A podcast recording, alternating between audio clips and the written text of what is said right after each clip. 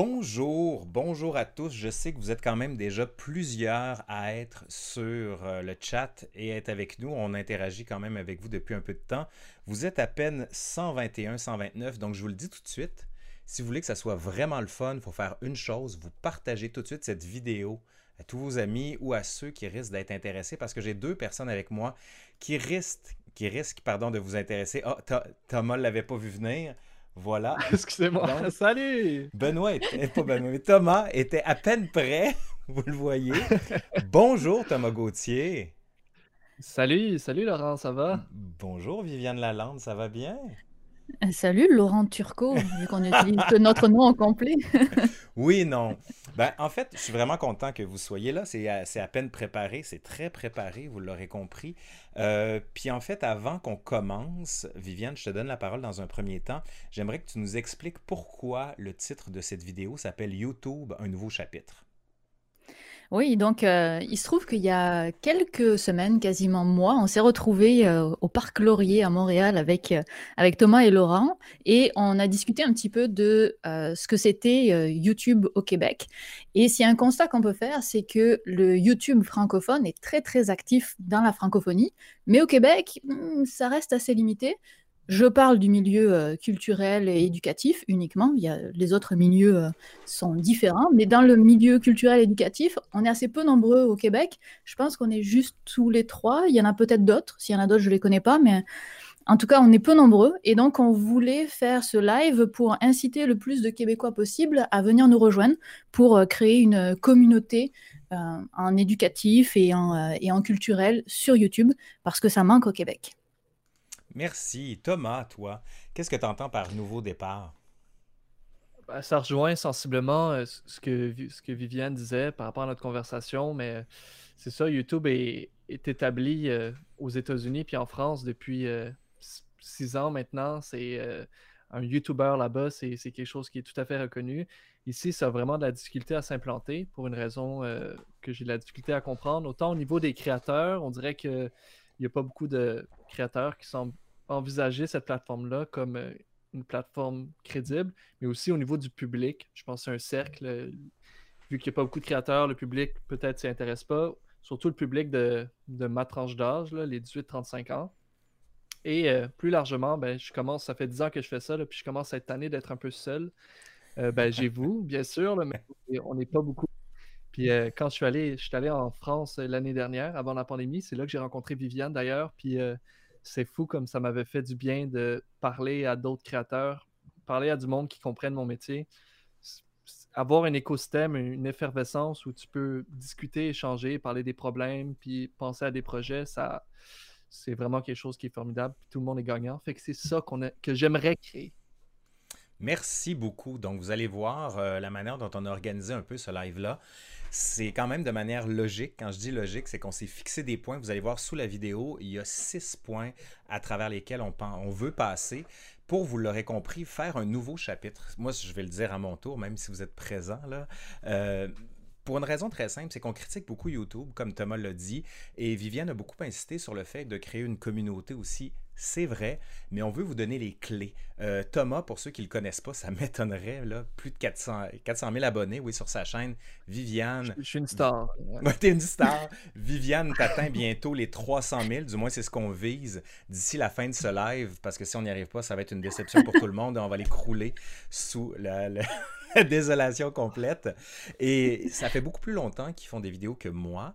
Et je voulais les inviter et je voulais qu'on fasse quelque chose pour justement vous donner les clés. Parce que le but de ça, c'est que vous soyez capable puis que vous, soyez décomplexé. Je vous dis ça parce que trois minutes avant qu'on rentre en live, on était toutes les trois extrêmement stressés et pourtant, ça fait longtemps qu'on fait ça. C'est normal, faut passer à travers. Donc, on commence tout de suite avec notre première catégorie. C'est comme euh, les débats américains, vous savez. là. Euh, moi, je ne suis pas le modérateur, mais je vais essayer quand même de fixer des, balises parce que je veux qu'on entende Thomas et euh, Viviane là-dessus. Le premier, en fait, on va, ça va être place aux dames. Viviane, j'aimerais que tu nous parles un peu de ton égo-histoire. Comment tu en es arrivé à faire cette chaîne YouTube-là et qu'est-ce que ça représente dans ta vie en général? Alors je vais être, euh, essayer d'être assez rapide parce que ça, on peut, on peut l'allonger assez rapidement. Mais donc moi, je suis arrivée au Québec en 2009. Euh, je pense que les Québécois l'entendent dans mon accent que je ne suis pas d'ici. Et euh, donc ça fait 11 ans que je suis là. Et quand je suis arrivée, je suis arrivée dans le monde de la recherche et dans le monde de la recherche académique. Je ne sais pas si c'est le cas partout, mais en tout cas ici, il y avait énormément de concours de recherche où il fallait sans arrêt présenter sa recherche et donc expliquer aux autres, à ses pairs ou au grand public, ce qu'on faisait dans la vie. J'ai adoré ces expériences. J'ai participé à plein, plein, plein de concours. J'ai adoré ça. Et je suis vite venue à créer un blog pour continuer à parler de science, rarement de ma recherche, mais euh, pour, pour en parler en fait, parce que j'appréciais ce sentiment du partage. Et euh, au fur et à mesure des années, donc j'ai créé mon blog en 2010. Au bout d'un moment, je me suis rendu compte que je lisais plus de blogs. La seule chose que je faisais, c'est que j'allais regarder des vidéos. Donc, je trouvais ça pas très cohérent de produire quelque chose pour lequel j'étais pas spectatrice moi-même. Donc, je suis passée au format vidéo en 2013. Et, euh, et puis voilà, puis depuis, euh, depuis ça, la chaîne a, a, bien grandi, donc ça fait sept ans que je fais ça sous forme de vidéo. Et puis maintenant, c'est mon métier, c'est d'être vulgarisatrice scientifique. Donc ça comprend YouTube, mais ça comprend aussi le fait de donner des formations, faire des conférences, euh, enseigner, faire des chroniques à la radio, etc., etc. Mais donc YouTube, c'est euh, une partie euh, importante de mon métier aujourd'hui. Merci beaucoup, Viviane. Je suis désolé, j'avais fermé mon micro. Thomas, Thomas Gauthier, à toi, parce que je vois déjà des gens qui sont dans le chat vous en faites pas, on va les prendre vos questions. Il y en a qui disent que Thomas, ils ont beaucoup aimé ton live d'hier. Thomas a fait un live pour la ah. première fois. Et allez voir sa chaîne, ça vaut la peine. Viviane, j'ai pas besoin de vous le dire, elle n'a pas une chaîne, elle en a deux. On va en parler plus tard. Thomas, pourquoi tu t'es mhm. lancé sur YouTube? Moi, ça a commencé de, manière vraiment organique. J'ai commencé il y a une dizaine d'années, euh, quand j'étais au secondaire, en fait. En fait, il y a dix ans, cette année, je faisais, j'ai commencé à faire des, petits sketchs humoristiques sur YouTube. C'était avant même que YouTube soit tellement reconnu. En fait, c'était avant tout YouTube francophone, là, avant l'ère Norman, Cyprien, tout ça, qui a vraiment donné une espèce de coup d'envoi à, beaucoup de YouTubeurs. pour vous donner une idée, pour peut-être les Québécois qui étaient là dans ce temps-là, c'était dans le temps de Gabrois, là, tout ça. Gabrois qui est aujourd'hui en prison. Donc, de fil en aiguille, ben, je me suis intéressé à la vidéo. Euh, j'ai fait des études euh, dans, ce domaine-là et tout. Puis, euh, ben, par la force des choses, c'est devenu mon, métier aujourd'hui. Pas mal, en fait, c'est pas mal ma source de, revenus principale, c'est de créer des, écrire et créer des, produire des vidéos pour ma chaîne YouTube. Et ça devient aussi, d'une certaine manière, une vitrine pour essayer de pitcher des projets à droite à gauche pour aller développer d'autres projets ailleurs. Merci beaucoup, Thomas. Euh, ben moi, je vais le faire rapidement parce que si vous êtes sur ma chaîne, parce que vous êtes sur ma chaîne pour la plupart, du moins j'espère, et en fait, vous connaissez la raison de mon implication. Moi, je suis prof à l'université, à l'Université du Québec à Trois-Rivières. Et mon but, justement, c'est de faire le passage dans l'espace public. Puis j'étais fatigué des fois d'enseigner. Ben, pas juste d'enseigner, j'adore enseigner. Mais quand je donne des conférences en dehors de l'université, c'est souvent à des sociétés généalogiques, des, euh, des gens de l'âge d'or, comme on dit. Tout ça est bien beau, mais je pense fondamentalement que on peut trouver un public autre et YouTube est un des moments qui nous permet de le faire, un des endroits qui nous permet de le faire. J'y crois fondamentalement et je suis déçu de voir qu'au Québec, le terme YouTuber est très péjoratif, est vu comme une insulte, est vu comme quelqu'un qui fait un pet sous le bras avant de manger quelque chose qui est immangeable alors qu'au contraire, c'est une plateforme géniale pour être capable de diffuser des informations, ce qu'on appelle du contenu. Là, j'aime pas beaucoup ce terme-là. Je préfère plutôt faire du transfert de connaissances et rendre accessibles les choses. On le sait qu'il y a de tout et n'importe quoi sur YouTube, comme partout ailleurs. Et le but, justement, c'est de créer un écosystème. Thomas l'a dit tout à l'heure, il est allé en France voir les YouTubeurs. J'ai fait la même chose. Moi, je suis allé voir Benjamin Brio euh, pour voir Nota Bene, pour ceux qui le connaissent, pour voir un peu comment il travaillait. Puis j'ai vu qu'il y avait une communauté très forte. Et contrairement à certains milieux, plutôt qu'aller dans la confrontation, ils s'aidaient les uns les autres. Puis c'est pour ça que tranquillement, entre youtubeurs québécois, youtubeurs de contenu québécois, de connaissances si vous préférez, on s'est dit que ça serait bien de tisser des liens pour vous montrer un peu comment on le fait. Éventuellement, ce qu'on aimerait faire, mais euh, la pandémie oblige, ça se fera pas tout de suite, c'est de donner une, j'aime pas le terme, mais de masterclass, c'est-à-dire on est là, dans un espace, puis on vous montre non seulement comment travailler, mais comment on peut développer des choses, puis créer cet écosystème. Parce que là, je vois déjà dans le chat qu'il y en a qui disent, ben moi j'en ai une chaîne, mais personne vient me voir. Puis c'est justement pour créer ça, des collaborations en tout genre. Donc voilà qui conclurait notre premier point. Je suis désolé de le faire très scolaire, c'est de là d'où je viens. Pour en arriver au stade numéro 2 de pré-production. Vous allez voir, tous les stades ne seront pas égaux. On avait convenu qu'Ego Histoire serait plus rapide parce qu'on s'entend que si vous voulez en savoir plus sur nous, vous lirez la biographie de Viviane qui sort en librairie la semaine prochaine et celle de Thomas demain. C'est une joke. Euh, mais plutôt, je pense que c'est plus intéressant de vous montrer comment on travaille et on voulait le faire aussi entre nous parce que quand Viviane a parlé du parc Laurier où est-ce qu'on s'est rencontrés, on s'est dit cette discussion-là, on devrait la filmer puis la mettre carrément sur YouTube. C'est ce qu'on est en train de faire ici. Donc tout à l'heure, j'ai commencé par euh, Viviane pour l'Ego Histoire. Je vais y aller avec Thomas. Thomas, en pré-production, comment ça se passe? Là, tu nous as dit que tu as fait un live hier, que tu nous as dit hors honte que tu étais ultra stressé. Donc, comment ça se passe ta pré-production? Est-ce que tu écris? Est-ce que tu vas t'improvises? Comment ça se passe ton, quotidien? Alors, la, la pré-production, pour moi, c'est vraiment, euh, c'est là que tout se passe. Pour donner une idée, la, durée de vie d'une vidéo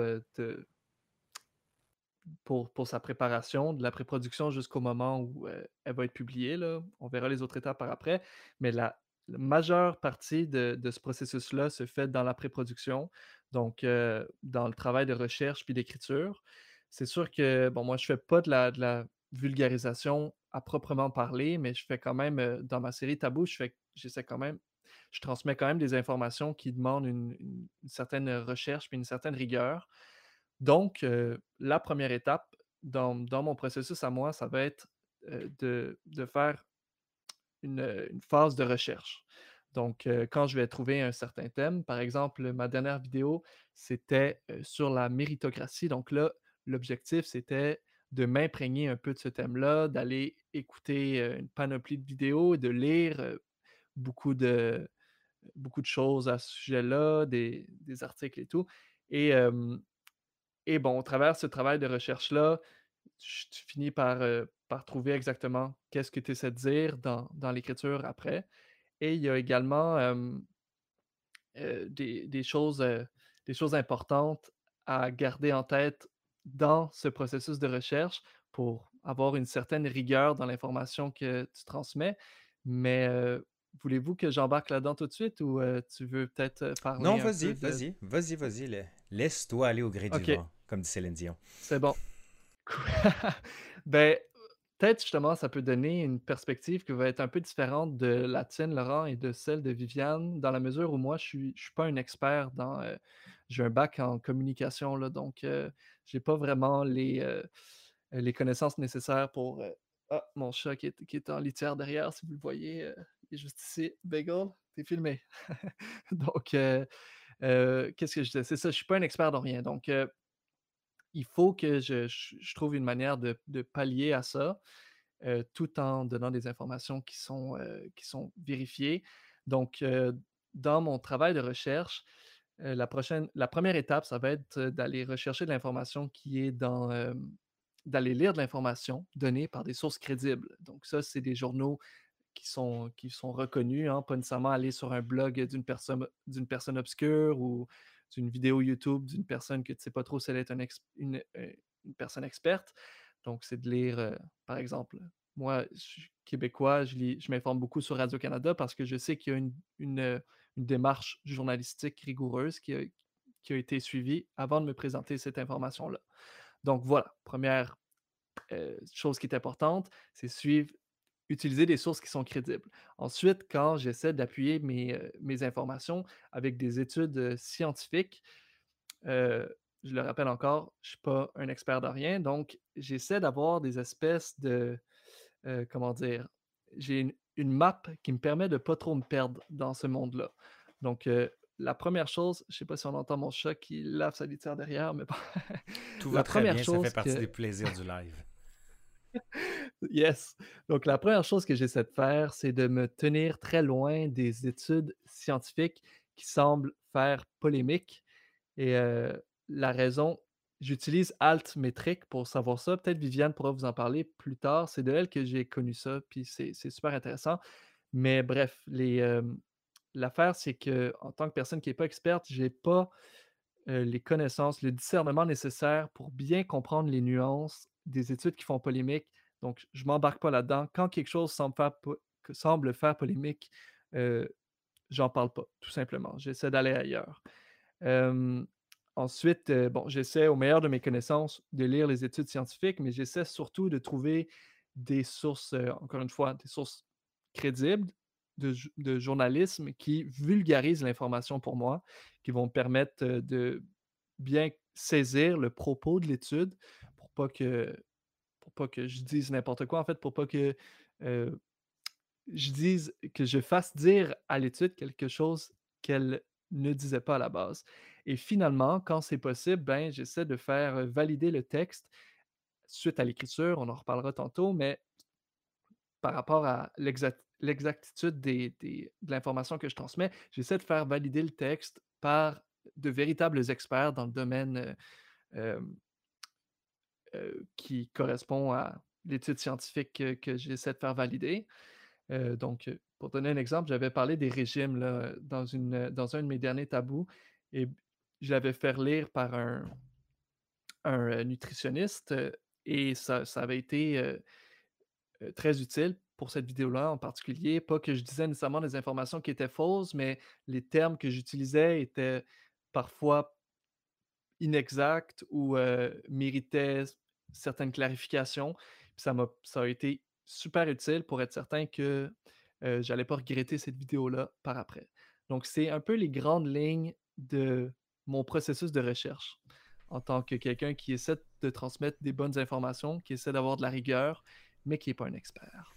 Merci beaucoup Thomas. Donc moi j'ai retenu en fait avoir des sources crédibles. Tu travailles beaucoup avec des sites qui sont crédibles et aussi tu nous as moi je le connaissais pas Altmetric. Oui, Altmetric, mais ça, Viviane, elle, en a, elle a fait une vidéo, je pense, euh, complète là-dessus, ou en tout cas, elle en a parlé dans une vidéo. Puis euh, c'est super intéressant, puis elle, connaît, je, elle est habituée de l'expliquer, donc... Euh, donc je pense que c'est un bon moment pour faire une transition vers Viviane. Me trompe-je? Viviane. Oui, en fait, Altmetric, j'en ai parlé dans une... Donc, j'ai deux chaînes euh, YouTube, ma chaîne Syllabus où je fais de la vulgarisation scientifique et la chaîne Syllabus Plus où j'explique comment est-ce qu'on fait de la vulgarisation scientifique. Donc sur Syllabus Plus, j'ai fait une vidéo sur un outil qui s'appelle Altmetrics et en fait ce que, ce, que cet outil permet, c'est ça permet de voir un article scientifique qu'on voudrait utiliser euh, pour ses recherches. Euh, on va voir où est-ce qu'il a été cité dans les médias. Donc là, c'est pas un outil vraiment pour euh, les chercheurs qui cherchent à savoir quel autre article scientifique l'a cité, même si ça le fait aussi, mais c'est pour voir comment ça a été traité dans les médias, donc Twitter, les euh, grands journaux, euh, Facebook, etc., etc. Et donc ça permet de détecter si cet article-là a levé beaucoup les foules ou pas du tout, de voir s'il y a une controverse, ce genre de choses. Donc le Altmetrics est très utile pour des articles qui ont été énormément cités, qui ont fait du bruit. Les articles qui n'ont absolument aucune donnée dans leur altmetrics, bah, ça veut dire qu'a priori, ils sont pas, euh, euh, comment dire, euh, ils sont pas clivants, quoi. c'est que, la, recherche n'a pas, a pas levé les foules. Donc voilà pour altmetrics. Merci beaucoup, Viviane. Est-ce que tu veux continuer pour nous parler, parce que là, on est dans l'étape de la pré-production. Toi, ta pré-production, tu en as beaucoup parlé. J'en profite pour ceux qui n'ont pas vu ta chaîne Syllabus Plus. Euh, nous qui sommes youtubeurs et créateurs de contenu, on s'y réfère systématiquement comment utiliser un prompteur, est-ce qu'on doit en utiliser un, comment faire pour avoir l'air un peu normal quand on l'utilise, comment faire des miniatures, des thumbnails comme on dit dans le milieu, ou encore la dernière, comment déchiffrer un article scientifique, vraiment là, allez voir ça. Mais j'aimerais que tu nous parles spécifiquement, parce que là, ta dernière vidéo était euh, notamment sur le, blanc, mais aussi sur, euh, ben, quand on suit comment ça se fait que d'un côté il est transparent, de l'autre ça devient un pack. Mm-hmm. Et la dernière que j'ai beaucoup aimé aussi sur un test à l'aveugle sur est-ce qu'on peut déterminer le goût de l'eau. C'est assez le fun, ça. J'aimerais ça que tu nous parles de la, technique et des techniques que tu utilises pour être sûr que tu ne te fasses pas avoir avec des mauvais articles, par exemple. Oui, bah, c'est à peu près les mêmes techniques que, que Thomas finalement, parce que euh, même si euh, je suis formée en recherche académique, je ne suis pas formée dans tous les domaines du monde. Donc, euh, moi non plus, je ne suis pas experte des sujets euh, dont je traite en vulgarisation. Donc, euh, ça consiste à lire énormément d'articles de recherche parce que moi, je considère que c'est vraiment ça les sources les plus fiables. Donc, je vais toujours sur Google Scholar, qui est donc le Google des chercheurs, et je vais chercher mes articles scientifiques. Je les lis, je lis énormément l'introduction pour avoir le contexte. Et puis, des fois, je vais un petit peu plus loin dans l'article. En tout cas, vous irez voir ça sur Syllabus Plus sur comment est-ce qu'on lit un article de recherche, si ça vous intéresse. Mais donc, c'est énormément basé sur la recherche. Et donc, je lis, je lis, je lis, et une fois que j'ai, euh, à, chaque lecture, en fait, je trouve un point qui est intéressant, puis je le mets dans ce que j'appelle mon document de recherche, qui va rassembler tous les éléments que je trouve intéressants. Donc, euh, je mets euh, le nom de la source, et puis en dessous, je mets tous les points que j'ai trouvés intéressants. Et après, je regarde mon document de recherche, puis je me dis, OK, je veux faire une vidéo là-dessus, c'est quoi le message que je voudrais faire passer? Donc là, la grande, la grande euh, c'est un petit peu là que toute la vidéo se joue, parce que il faut que je détermine un point que je veux que les gens se souviennent, cette phrase n'est pas française, euh, après avoir regardé la vidéo. Donc s'il n'y a qu'une seule chose dont je veux...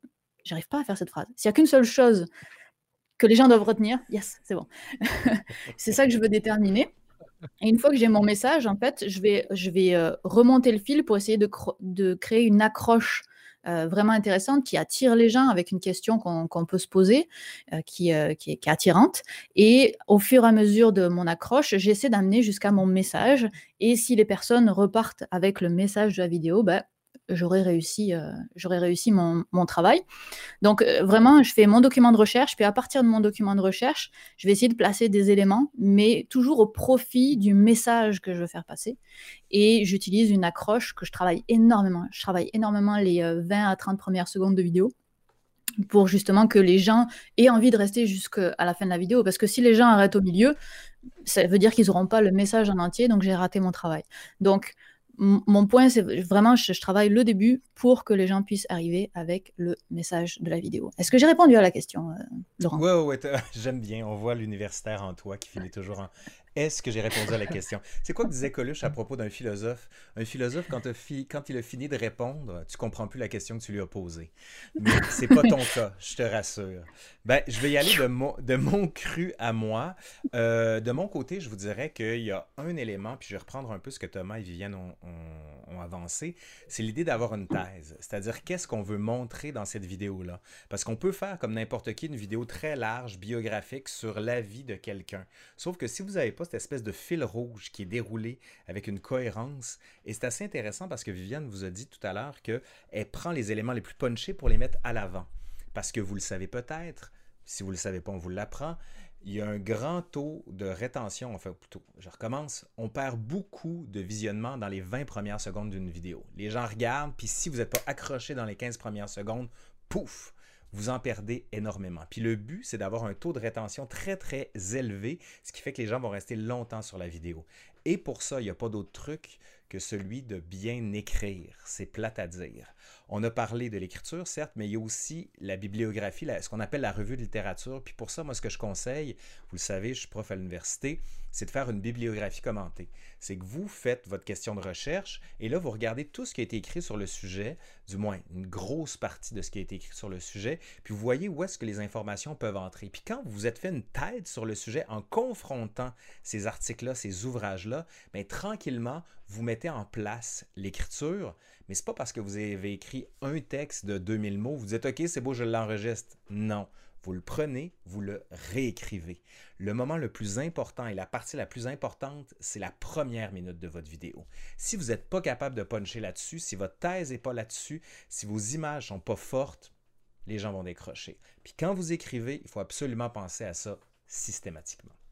Mais écoutez, euh, merci Thomas, merci aussi euh, Viviane pour tout ça. Je propose qu'on passe au point 3 qui est celui du tournage. Et là, c'est ce qu'on appelle celui de je suis dans marde, va falloir que je m'achète du matériel ou on va me faire découvrir du matériel que j'avais pas, puis tout d'un coup, je me crée un besoin. Donc, on va parler matériel. je suis toujours curieux parce que là, je sais pas si vous voyez, Viviane, Thomas et moi n'avons pas les mêmes micros pour faire du, du stream. Puis je veux qu'on parle caméra, micro, votre matériel. Je vois le travail aussi de Thomas avec les, euh, le fond un peu ombragé et lui qui est en lumière. Tout ça, tout ça c'est travaillé. Est-ce que je me trompe? Thomas, à, toi. Non, c'est l'éclairage naturel actuellement. Hein. Oui, oui, oui, tout est travaillé, puis ça m'amène justement à parler. Euh, bon, quand on pense à l'image, on va souvent notre réflexe au départ, ça va être de penser à la caméra. Donc, on va vouloir acheter des caméras qui, euh, qui valent super cher. Là, actuellement, je filme avec une, webcam qui, est de, mauvaise qualité, qui est branchée en USB dans mon ordi. Et somme toute, mon image est euh, potable. C'est-à-dire, bon, OK, c'est effectivement, on sent que la caméra n'est pas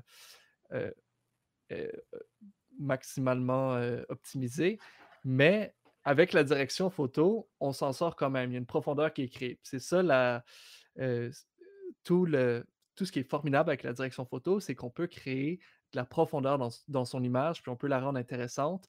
Et ça, c'est quelque chose qui est hyper important pour moi. C'est mon truc préféré, en fait, dans la production, c'est faire la direction photo. Et souvent, une des réalités des YouTubeurs, c'est qu'on va tourner dans des petites salles et c'est très facile de, quand on tourne dans des petites salles, d'avoir quelque chose qui est flat, qu'on appelle. Tout va être éclairé pareil. Ça ne va pas être très intéressant à l'image et la personne qui parle, le protagoniste, va pas non plus ressortir, attirer l'attention. Ça, c'est quelque chose qu'on essaie d'éviter en général en vidéo. Donc, euh, comment j'ai fait actuellement? J'ai trois lumières qui m'éclairent. J'ai une lumière qui va m'éclairer par en haut comme ça, de manière euh, à ne pas éclairer toute la salle, qui est assez faible, assez diffusé. J'ai une lumière qui est derrière moi en haut, qui éclaire ma tête par derrière. Ça, ce qu'on appelle un backlight, qui va me découper du fond. Puis ensuite, ben, j'ai juste une autre lumière d'une couleur un peu différente derrière qui va venir bon, donner un peu de relief dans le fond, puis qui va venir euh, me découper encore plus. Salut Laurent. Ton micro est fermé, je crois. À moins que ce soit moi, là. Hey! Vas-y, vas-y, je suis désolé. C'est le grand, c'est le grand plaisir du, euh, comment dire, de la technique, justement. À un moment donné, la technique merde et ça devient tout croche. Mais par chance, tu recommences. tout à fait. Euh, sinon, peut-être si, rapidement, ce que je peux parler là, au niveau de l'image, si c'est possible dans votre caméra, essayez d'utiliser un profil flat qu'on appelle du log.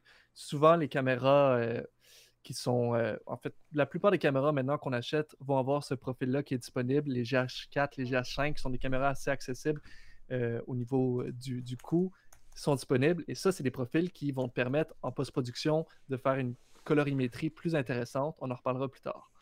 Et apprendre à bien s'exposer avec une caméra, c'est très, très important on pourra pas vraiment, on n'a pas le temps d'expliquer comment, mais il y a un tas de tutoriels sur comment bien exposer. On joue avec l'ouverture, la vitesse d'obturation, l'ISO, tous des termes euh, que je vous invite à aller si la vidéo ça vous intéresse. Je vous invite à vous informer sur ces termes-là parce que c'est hyper, hyper important. C'est la base quand on fait de la vidéo. Merci beaucoup, Thomas. Euh, euh, ça fait plaisir.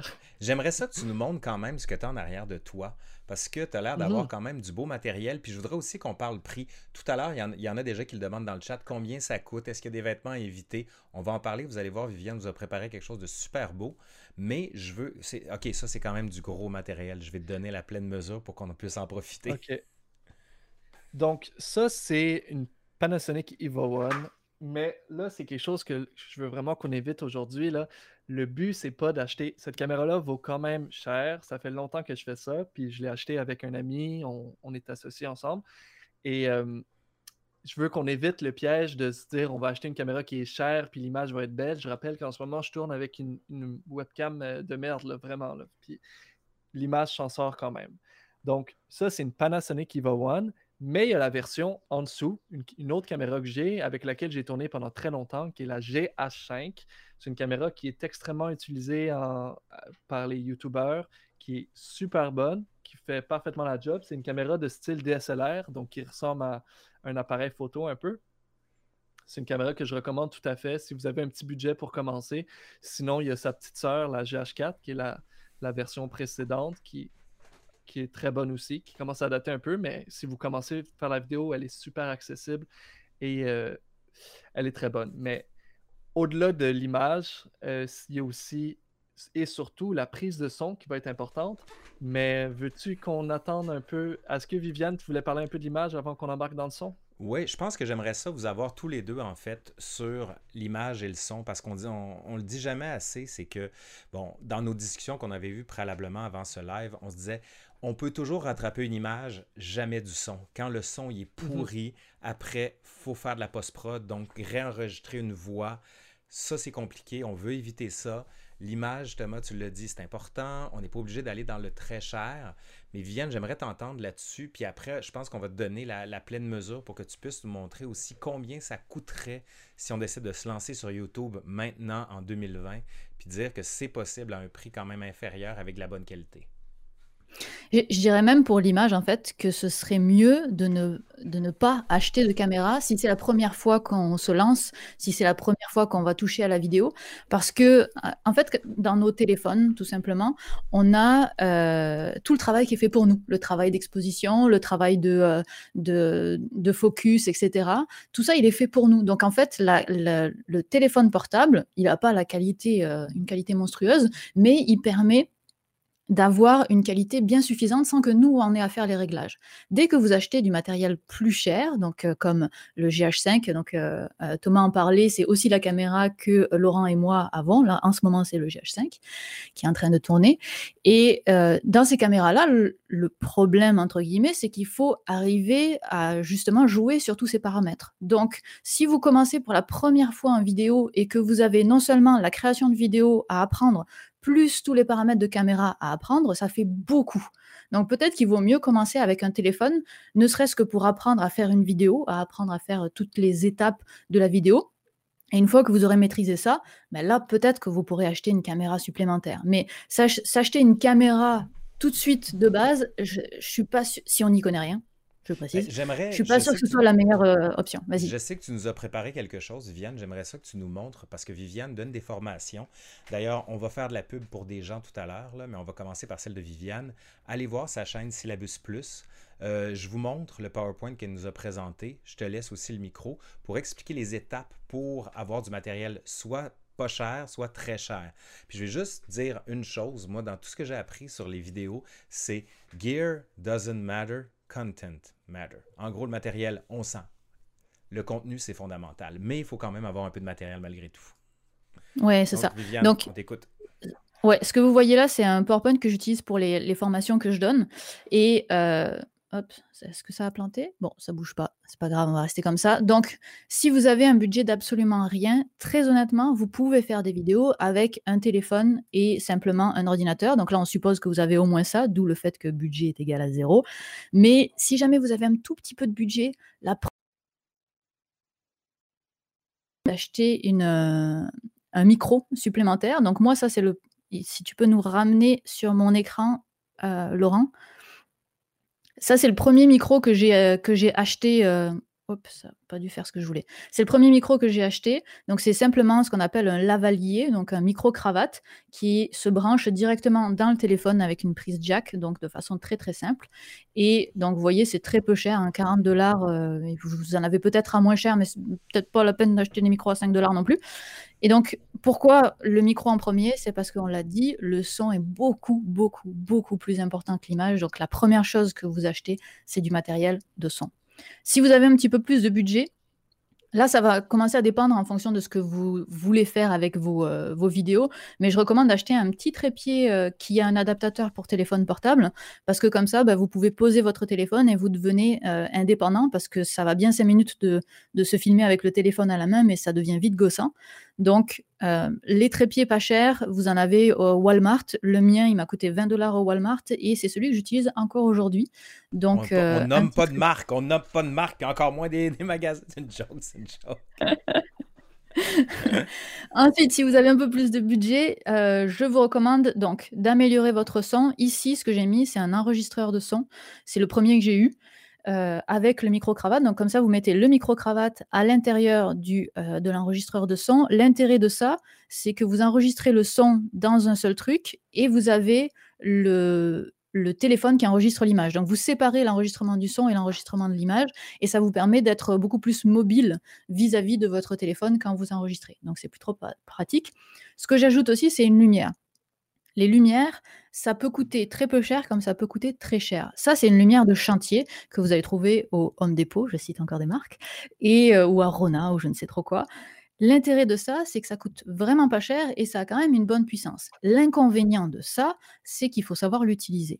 Et comme tout dans le monde audiovisuel, en fait, plus vous mettez d'argent dans ce que vous achetez, plus vous achetez de la facilité, de la fonctionnalité. Et donc, quand vous achetez une lumière super chère, vous appuyez sur un bouton, vous pouvez le dimmer, vous pouvez mettre plus fort, mettre moins fort, changer la couleur, etc. C'est facile entre guillemets. Là, sur une lumière de chantier, il bah, va peut-être falloir que vous l'orientez différemment, que vous utilisiez un diffuseur, des gels, tout ça. Puis là, si vous ne savez pas de quoi je parle, ça montre que c'est quand même un peu difficile à utiliser. On peut s'en sortir à, très peu cher, mais en général, le très peu cher implique quand même avoir un petit peu de compétences et de connaissances dans le domaine. Si on augmente encore le budget, euh, là, si vous faites de la vidéo, vous allez avoir besoin d'un disque dur supplémentaire, donc je recommande d'acheter un disque dur.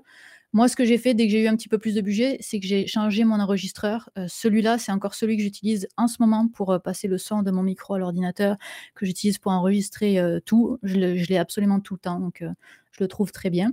Si vous avez plus de budget, ok, là ça commence à devenir euh, cohérent d'acheter euh, une caméra. Donc peut-être que vous allez remplacer votre téléphone intelligent par une caméra. Il y en a des suffisamment peu chers pour euh, que ça rentre encore dans le prix de 1000 dollars. Si vous avez encore plus de budget, ben là, ça va vraiment dépendre de vos usages. Moi, je recommande énormément le prompteur ou le télésouffleur en bon québécois, qui vous permet donc de faire défiler votre texte devant la caméra sans que la personne qui regarde la caméra voit que vous êtes en train de lire un texte en réalité. Donc moi, je suis une grande fan de prompteur, donc je recommande ardemment. Ensuite, vous avez un micro plus pour se déplacer, peut-être un trépied plus flexible pour aller en extérieur, un kit de lumière, ce genre de choses, ça va vraiment dépendre de ce que vous filmez et comment vous le filmez. Et si vous avez plus de budget encore, bah, ça va être de, en fait, de venir prendre de la meilleure qualité sur tous ces objets-là. Donc pour vous donner un exemple, ça c'est mon kit euh, minimal avec lequel euh, je, fais mes vidéos. Donc j'ai euh, ce qui est en plus que, je, ce, que ce dont je vous ai parlé, c'est uniquement ce kit qui est pour du, du, micro sans fil, mais qui est absolument pas indispensable. Hein, on peut avoir des fils aussi. Donc voilà, le gear, donc on peut faire des vidéos, mais s'il y a une seule chose que vous devez acheter, c'est le son, c'est du micro. Et on est assez d'accord là-dessus que le son est, crucial, puis d'autant plus que on trouvait que c'était important de faire cette vidéo-là, puis de parler de, technique, parce que je sais que plusieurs d'entre vous, vous êtes à l'université, soit vous donnez des cours, soit vous vous en recevez, ou encore vous faites partie de téléconférences, parce qu'on est tous en télétravail au Québec, ou presque. Je sais qu'il y a plein de Français parmi nous bonsoir, il est très tard pour vous, allez vous coucher, c'est une joke, mais je pense que ça peut servir aussi en général. Puis ça montre aussi une chose, c'est que si vous décidez de vous lancer, tout ça c'est important, tout le matériel est important, vous pouvez vous rentrez là-dedans, vous pouvez toujours acheter une gogos qui va vous amener plus loin, mais à un moment donné, il faut trouver son, style. Il faut aussi trouver le matériel qui, est assez... Par exemple, moi, je vous l'ai apporté ici, là, vous voyez, c'est ma... J'appelle ma vieille, n'est pas si vieille que ça, la GH4, qui est la Lumix. On dit qu'on ne parle pas, mais j'ai vérifié avant là, sur Amazon. Je sais qu'il y a d'autres magasins. Il y a Gosselin aussi, il y a Lozo, il y a B&H, il y en a tout plein. On ne va pas faire de trop de pub. Mais celle-là, avec cette lentille-là, euh, le boîtier vaut 600 dollars actuellement neuf. Vous pouvez en trouver pas trop cher sur Marketplace ou encore sur Kijiji. Ça vaut la peine. Prenez des tutoriels. Thomas l'a dit tout à l'heure, un tutoriel peut vous sauver beaucoup, beaucoup, beaucoup de temps. Et c'est d'ailleurs pour ça, moi j'en ai déjà parlé de mon matériel, puis je pense que Viviane a, recoupé quand même beaucoup là-dessus. Euh, le, quatrième élément sur lequel je voulais insister, puis là-dessus, je vais demander à Thomas de, lancer la discussion encore une fois, puis après, pour le service après-vente, ça va être à Viviane parce qu'on alterne les tours de parole, comme vous le voyez. Je suis comme un vrai modérateur qui prend mes petites, mais il faut que je sois meilleur que ceux de Fox. C'est pas difficile en même temps, me direz-vous. Mais je voulais qu'on parle de post-production. hey, je me fais calmer par un humoriste, toi. Donc, je voulais qu'on parle post-production. Euh, Viviane, je te ramène parce que je sais que tu fais des vidéos sur Syllabus, Plus pour savoir comment couper. J'aimerais vous entendre, c'est quoi le logiciel que vous utilisez, les deux? Moi, c'est Première, Adobe Premiere. Euh, Viviane? Pareil. Même chose? Pareil. Bon, je sais qu'il y en a qui sont gratuits. J'ai fait un test avant ce live-là sur iMovie pour voir à quoi ça ressemblait. Je ne sais pas si vous avez déjà essayé iMovie, vous deux, là, mais c'est vraiment pas compliqué. C'est couper l'image, mettre du son, rajouter des effets, des transitions. Sérieusement, avant d'acheter Adobe Premiere, peut-être que ça vaudrait la peine de tester ça. Adobe Premiere, j'ai encore vérifié tout à l'heure, euh, pour à peu près 350 400 vous avez la suite Adobe. Ouais, comme dit Viviane, c'est c'est très cher, mais vous avez Photoshop, vous avez Premiere, vous avez aussi Lightroom qui vous permet de gosser, comme on dit en bon québécois, vos photos pour mettre plus de lumière dessus ou travailler les contrastes. Est-ce que ça vaut la peine? Il faut voir encore l'utilisation que vous en avez. Parce qu'on va parler d'argent tout à l'heure, euh, parce que pour, si vous pensez que vous allez rembourser le 300 en quelques années, là, plutôt en quelques mois, ça se passera pas. Vous allez être à perte pendant très, très, très longtemps. C'est pour ça que c'est beaucoup de la vocation. Oui, vas-y, Viviane. Je te rajouterai que dans les euh, logiciels, j'ai ma, petite sœur qui, euh, qui fait des vidéos aussi, puis elle, elle utilise HitFilm Express qui est mmh gratuit aussi. Euh, j'ai essayé le logiciel Olive aussi, qui fonctionne euh, aussi très bien. Puis dans le live, dans les... en ce moment DaVinci Resolve gratuit. Ouais, c'est ça. DaVinci, plus euh, costaud à apprendre. Hein. Ouais. voilà. comparé aux deux autres. J'ai essayé récemment le Adobe Rush, donc là on est dans le logiciel payant encore une fois, mais il est très très simple, sans doute similaire à iMovie, mais j'ai jamais eu de Mac de ma vie, donc j'ai jamais testé iMovie. Et sinon, oui, ce que je veux dire sur la suite Adobe, c'est que euh, elle est super, elle est vraiment géniale, mais c'est ça, c'est un petit coup. Et euh, puis elle se trouve sinon sur des sites Ouais, Ah, Stupid Economics qui est avec nous. On le salue. on va, on salut Arnaud, Valentin. Ouais. Pour ceux qui ne, qui ne, connaissent pas Stupid Economics, allez voir ça absolument. Une grande chaîne de vulgarisation économique, là, parce qu'on n'a pas besoin de publier des livres puis d'en vendre beaucoup pour être intelligent. Ceux qui ont compris à qui je fais référence, vous le saurez. Mais allez voir leur chaîne, ça vaut vraiment la peine. DaVinci Resolve, donc. Ben écoutez, on va passer au quatrième point. C'est comme ça qu'on va fonctionner tout à l'heure pour la quand vous allez commenter, je vais faire apparaître vos commentaires, puis on va réagir dessus dans la dernière partie. On a encore trois parties à faire, donc la post-production, le service après-vente, et après, on prend les facs. Puis oui, il y en a dans le chat qui nous le disent déjà, on aimerait ça que vous parliez des chaînes québécoises qui existent, mais qui n'ont pas de vue. Ça va être le moment tout à l'heure, donc préparez vos liens avec un petit, un petit descriptif pour qu'on relaie le tout. Vous êtes environ 1000 en ce moment à nous suivre en direct. Merci, continuez, partagez, ça nous fait plaisir. Puis plus il y a de gens, plus on va être heureux. Donc, Thomas, je te cède la parole, puis j'aimerais ça que tu nous montres un peu comment ça se passe, ta pré-production, ta post-production, pardon, de ton côté. Puis je pense que tu nous as préparé un petit truc un peu spécial, on va dire ça comme ça. Attends, faut que, faut que je te partage mon écran là.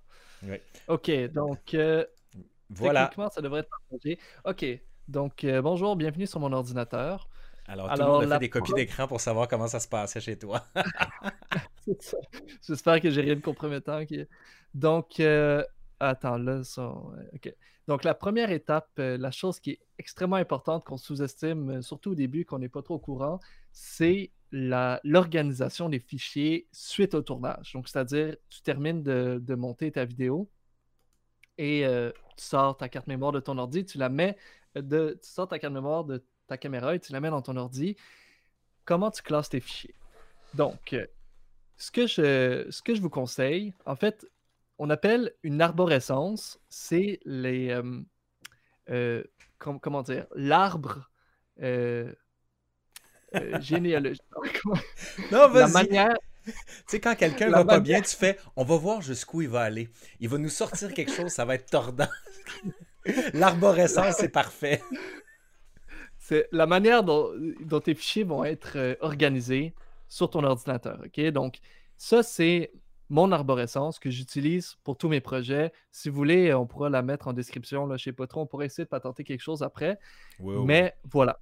Donc, euh, rapidement, ce qu'on peut voir, c'est que les, euh, il y a différents fichiers dans lesquels euh, je vais avoir mes médias, les médias qui viennent de ma caméra, euh, tout l'habillage, les, les, vidéos que je vais rajouter, toutes les photos que je vais rajouter, le son, les effets sonores, la musique, etc. etc. Et j'utilise la même arborescence pour toutes mes vidéos. Et ça, ce que ça va faire, c'est que dans 5 ans, dans 10 ans, si tu as besoin de retourner dans une ancienne vidéo, eh bien, tes choses vont être bien organisées. Ça va être facile de revenir dedans. Et aussi, si tu veux travailler avec d'autres personnes, ben, tu peux envoyer tes projets à d'autres personnes et tes arborescences. C'est facile pour les autres de comprendre qu'est-ce que tu fais. C'est très, très important. Bon, ensuite, une fois que tu as classé tes fichiers, ça c'est fait, reste à faire du montage. Bon, ça c'est Premiere Pro, c'est le programme que j'utilise. Donc, ça, c'est le montage de. Ben non, ben non, tu peux, pas, tu peux pas partir ton montage avec une photo d'Alexis Cossette Trudel. On vient de perdre vraiment tellement de crédibilité. C'est affreux ce que tu nous fais. Désolé. Ben, en fait, pour ceux qui savent, c'était une vidéo où je parlais des, complots. Donc, voilà, c'était. Ça tombait sur le sens de parler de Cossette Trudel. je suis pas un fan, là. Donc, bref. J'aimerais que tu nous expliques ce qu'on voit. C'est quoi les couleurs? Le, pourquoi du rose, du bleu puis du vert? Puis c'est quoi les, différentes étapes qu'on voit là ici? Alors ça ici, où est-ce qu'on voit mon curseur bouger, c'est ce qu'on appelle la séquence. Donc c'est là-dessus qu'on va monter. Il euh, faut imaginer ça un peu. Avant, le, montage, c'était euh, des, pellicules euh, du film et on, on coupait les films littéralement, puis on les collait les uns avec les autres, et c'est de cette manière-là qu'on faisait du montage. C'est un peu le même principe aujourd'hui, mais de manière digitale. Donc, euh, ce qu'on voit ici, euh, de, de cette track-là, ici à cette track-là, c'est des vidéos. Tout ça ici. Et de ça à ça ici, c'est de l'audio. Donc, c'est séparé de cette manière-là. Euh, donc, je vais organiser sur mes tracks de cette manière-là. Donc, la première track ici, ça va être la vidéo de moi qui, me suis filmé. Là, on peut voir ici, c'est moi, bonjour. Ensuite, ici, ça va être la colorisation qu'on pourrait peut-être voir plus tard. Et les tracks, euh, tracks bon, c'est pas, pas un très beau mot français, mais bon. Euh, les, euh, les, pistes, voilà. Les pistes qui sont sur le dessus, c'est toutes les images que je vais rajouter par après. Donc, euh, les vidéos que je vais chercher sur Internet, les photos, les titres, les sous-titres, etc., etc., etc. Et même chose. Euh, Donc, ça fonctionne par empilement, c'est ça. C'est que tu commences par faire une image sur laquelle tu empiles des titres, tu empiles une image, tu empiles du son, etc. Vers le haut, c'est les images, vers le bas, c'est le son. Exactement, exactement. Donc, ça marche. On va empiler vers le haut les différentes images qu'on veut mettre les unes par-dessus les autres. Puis ensuite, ben, plus on avance de droite à gauche sur la timeline, c'est plus on avance dans la temporalité de la vidéo. Donc, euh. En gros, là, voilà. Ben euh, donc, je ne sais, sais, pas si c'est clair. Je sais que ça fait beaucoup d'informations rapidement pour. Euh, mais bref, ça, c'est la manière on peut, que. On peut quand même y aller. Moi, j'appellerais Viviane à commenter, en fait, ton, euh, ce qu'on voit ici. Viviane, quand tu vois ça, qu'est-ce que tu pourrais nous dire là-dessus, sur la ah manière dont tu travailles, toi? Ouais, alors je dois t'avouer que chez moi, c'est tout petit l'image, donc je vais faire de mon mieux. Euh, mais donc, euh, donc ouais, c'est ça. C'est trop petit pour que je puisse euh, commenter, mais je vois que tu as des sons décalés par rapport à ton image, Thomas. Ah oui. Mais ici. Mais je ne sais pas si c'est euh, très pertinent d'aller loin là-dessus, mais ce qui est intéressant, et c'est peut-être ça qu'on cherche dans les logiciels gratuits de, euh, montage, c'est des logiciels où on est capable de superposer. Parce qu'il y a des logiciels gratuits qui ne permettent pas de superposer plusieurs images ou de superposer plusieurs sons. Et vous voyez là, comme dans le montage de Thomas ou n'importe qui qui fait des vidéos, c'est une des euh, propriétés vraiment principales dont on a besoin. Donc euh, voilà, je sais pas trop quoi dire d'autre, euh, Laurent, parce qu'après on rentre vraiment dans des technicalités qui sont mmh peut-être un peu difficiles à comprendre sans être dans une formation vraiment avec, ben, y a avec un les gens. pourrait dire quand même tout à l'heure, c'est que dans le matériel qu'on a présenté, c'est qu'on a bien vu que le son et l'image ne sont pas enregistrés ensemble. Parce que votre caméra, par exemple, cette caméra-là que vous avez ici, va capter du son, un son de merde pour la plupart. Soit vous rajoutez un micro, comme euh, on peut le faire euh, chacun, ou encore vous avez un enregistreur exactement, merci Viviane, ou encore utiliser cet enregistreur que Viviane ciblait et que tu utilises encore, qu'on conseille tous, qui est vraiment excellent. Zoom, c'est probablement ce qui se fait de, mieux en termes d'enregistrement latéral, sur lequel vous allez brancher un micro, en l'occurrence un Rode. Thomas, si je ne me trompe pas, toi, tu es sur un micro, c'est un NTG. Ah non, voilà, c'est celui-là. Ah, on est sur Sennheiser. On voit le côté très, euh, très européen. Hein. Ils sont pas capables de s'en détacher. Je savais même pas que c'était européen. mais c'est vrai qu'avec le, nombre de, le nombre de consonnes, ça doit être allemand. Ouais, ben c'est ça, mais on dit ça, mais Agendas, euh, c'est même pas allemand, tu sais. C'est vrai? Non, c'est des Américains qui ont lancé ça. Hey, je vais faire une vidéo avec ça. c'est comme Budweiser aussi. Je pense que c'est, euh, si je ne m'amuse, c'est américain. bref, euh, je m'égare encore. Mais quand vous allez enregistrer le son, euh, indépendamment d'image, il va falloir synchroniser. C'est pour ça que, vous savez, les fameuses claps qu'on a là, c'est qu'une fois que vous avez le clap, vous êtes capable d'enligner le son de la caméra, qui même s'il est mauvais, a les mêmes graphiques. Donc, à partir de là, vous êtes capable de séquencer votre image. Il y en a beaucoup qui nous demandent en, euh, dans le chat, est-ce que c'est long la pré-production? Par rapport au temps? Si vous aviez à, donner un exemple, quel est le temps de l'écriture en pourcentage versus le tournage versus la pré-production? Viviane, je vais te laisser commencer comme c'est Thomas qui a eu le, le crachoir au début. Ouais, je dirais euh, un gros 50% d'écriture et de recherche peut-être même plus, peut-être 60%, euh, suivi de 5% de tournage, euh, suivi de le reste en montage, à peu près. Sensiblement, je dirais même plus, plus d'écriture par rapport. Euh, moi, c'est en général, ça me prend deux jours monter, deux jours complets là, de 8 heures, donc une quinzaine d'heures, monter une vidéo qui va durer 10 minutes.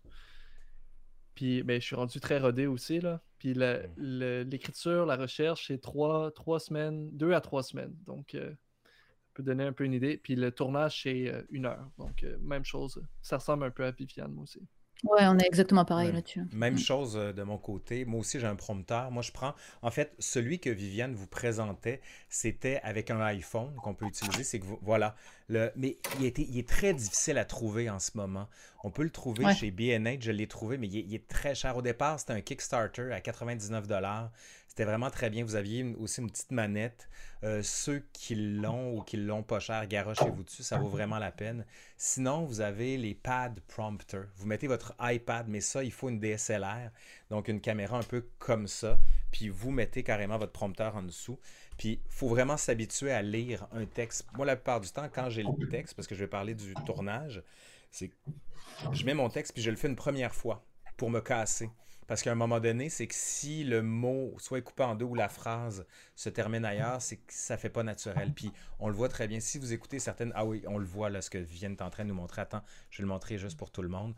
On voit carrément la bonne information, aller à la source des informations. Merci d'avoir ce désir-là et je peux vous aider. Là, vous voyez, je suis en train de le lire, puis c'est ma lecture est nulle parce que je sais pas ce que je lis.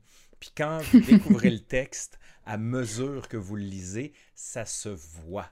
D'où la raison pour laquelle il faut faire une pratique, s'entraîner. Puis si vous avez quelqu'un avec vous aussi qui est capable de vous cibler vos tics littéraires ou vos tics, c'est assez important parce qu'on a tous à un moment donné des béquilles littéraires ou des béquilles de des respirations.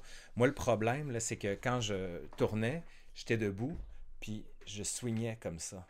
C'était pas beau. Mm-hmm. ça peut vous aider à le faire. Écoutez, ça avance bien. On maintient. Écoute, ça m'étonne. On est en train vraiment de maintenir ce qu'on s'était dit parce qu'on ne veut pas faire un live trop long parce qu'on le sait que votre temps est précieux, le nôtre un peu moins. Mais bref, on essaie de faire que tout le monde soit heureux. Je voulais qu'on parle de service après-vente. Euh, ici, euh, je pense qu'on va y aller avec Viviane. Puis après, Thomas, je te laisse euh, rembarquer. Viviane, le service après-vente, qu'est-ce que c'est? Qu'est-ce que ça implique pour toi quand la vidéo est montée, prête à être uploadée sur YouTube?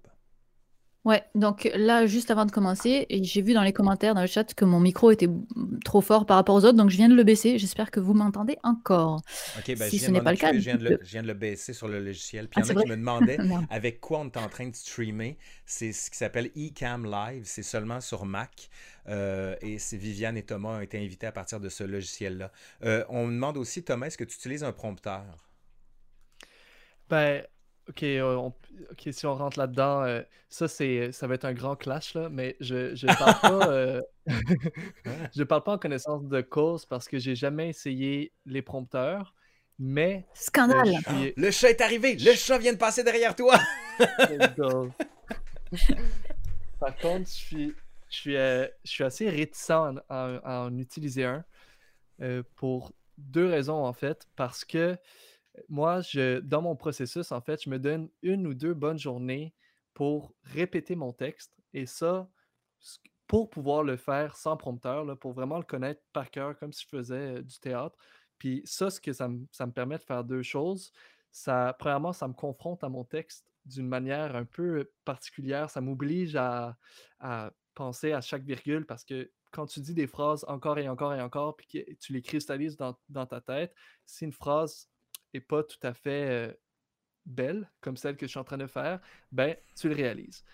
Ensuite, ce que ça me, ce que ça me permet de faire aussi, mais ça, c'est peut-être faux, j'ai jamais utilisé de prompteur, mais l'impression en tout cas que j'ai, c'est que ça me permet de performer mon texte de manière plus naturelle. C'est puisque c'est tellement rendu ancré dans ma tête que je le fais sans même y réfléchir. ça me permet après de d'improviser ou de penser à de la mise en scène ou des trucs. donc ça, me libère en fait de devoir penser au texte pendant que je tourne.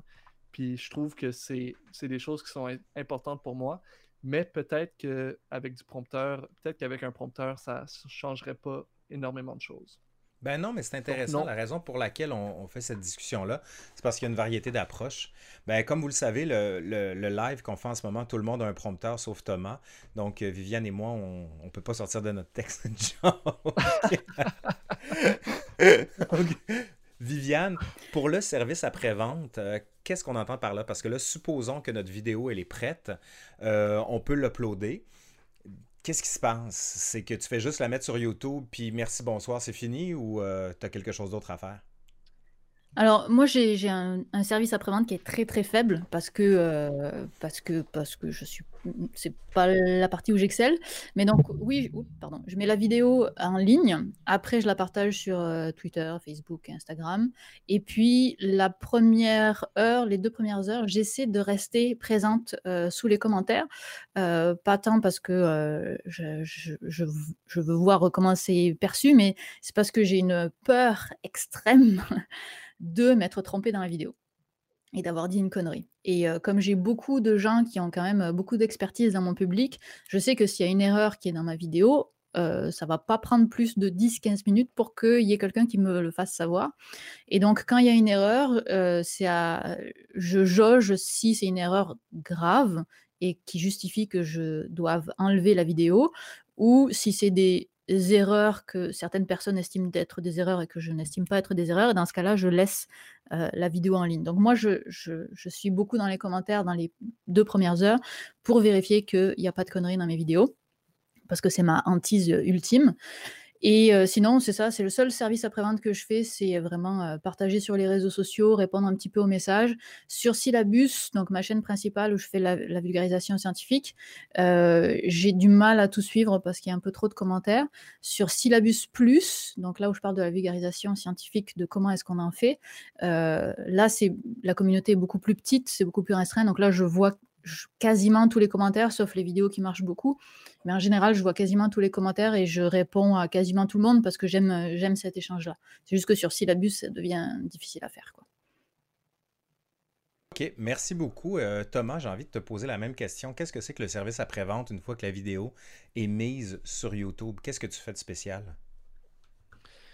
Ben, ça rejoint un peu, euh, un peu Viviane dans le sens où, bon, la première chose, c'est de essayer de partager la vidéo sur tes différents réseaux sociaux pour maximiser le nombre de personnes qui vont venir la voir dès le départ parce que il semble que le nombre de vues dans les premières heures va grandement influencer la probabilité que ta vidéo soit mise de l'avant, en tout cas soit euh, mise dans les, euh, dans les recommandations, dans les tendances.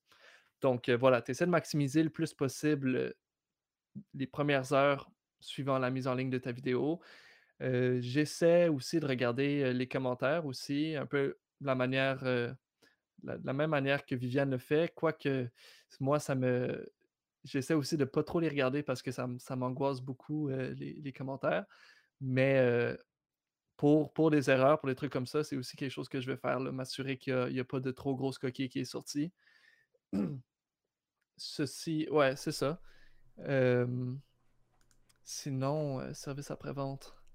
Quand on parle de miniatures, par exemple, il y en a qui demandent comment est-ce qu'on prépare les miniatures? Je sais que Viviane a fait une vidéo là-dessus. Il y en a qui demandent est-ce que changer les miniatures c'est utile? Est-ce que les titres c'est utile? Parce qu'on regarde tes vignettes à toi, Thomas. Des fois, il y, a une certaine cohérence. Souvent, on voit ta phase de qui cherche justement à les mhm. chercher. Viviane, dans sa vidéo, disait que les vidéos qui marchaient le plus, c'est quand on nous voyait, nous, d'avoir une figure humaine. Sur quoi tu te bases pour faire tes vignettes puis tes titres? OK, donc avant de commencer cette discussion, j'aimerais dire que je suis nul en vignettes et C'est pas ce qu'on a dit. et euh, je non, j'aime pas ça non plus. Je trouve à chaque fois que je passe du temps là-dessus, ça m'énerve, mais c'est très très important sur, sur YouTube parce que c'est, euh, veux, pas, tu compétitionnes avec des, des, des, milliers de vidéos. Donc, il faut que ta vidéo capte l'attention des personnes juste avec la vignette. Donc, voilà, on essaie d'avoir des figures humaines, des émotions sur la vignette, d'avoir un titre qui est qui, qui pose une question ou qui intrigue. Ça, Viviane a fait des vidéos là-dessus. Là, je pense qu'elle va pouvoir rentrer plus en détail dans c'est quoi exactement, ou peut-être qu'on peut rediriger les gens vers ces vidéos parce que je pense qu'elles sont assez complètes. Mais euh, il, y a, différentes choses à faire de manière plus précise. Là. Viviane. Ben, c'est sûr qu'il faut avoir, faut avoir une cohérence, Viviane, dans nos, euh, dans nos vignettes. Ben, je pense que la cohérence, c'est effectivement une, euh, une, grande qualité parce que c'est ce qui permet de, de voir à qui on parle, de, de, voir qui c'est qui a, qui a, publié euh, la vidéo. Donc, euh, c'est toujours important. Après, euh, je, je, suis un petit peu comme, comme Thomas, j'ai pas mal de conseils pour les miniatures, peu que j'arrive à appliquer moi-même. Mais donc, déjà, effectivement, avoir une figure humaine, c'est c'est bien. Moi, je le fais très peu parce que j'ai horreur de mettre ma tête en miniature. Donc, faites ce que je dis, pas ce que je fais. Parce que pourquoi est-ce qu'une figure humaine en fait c'est parce que euh, on, est des humains puis on aime se parler entre humains.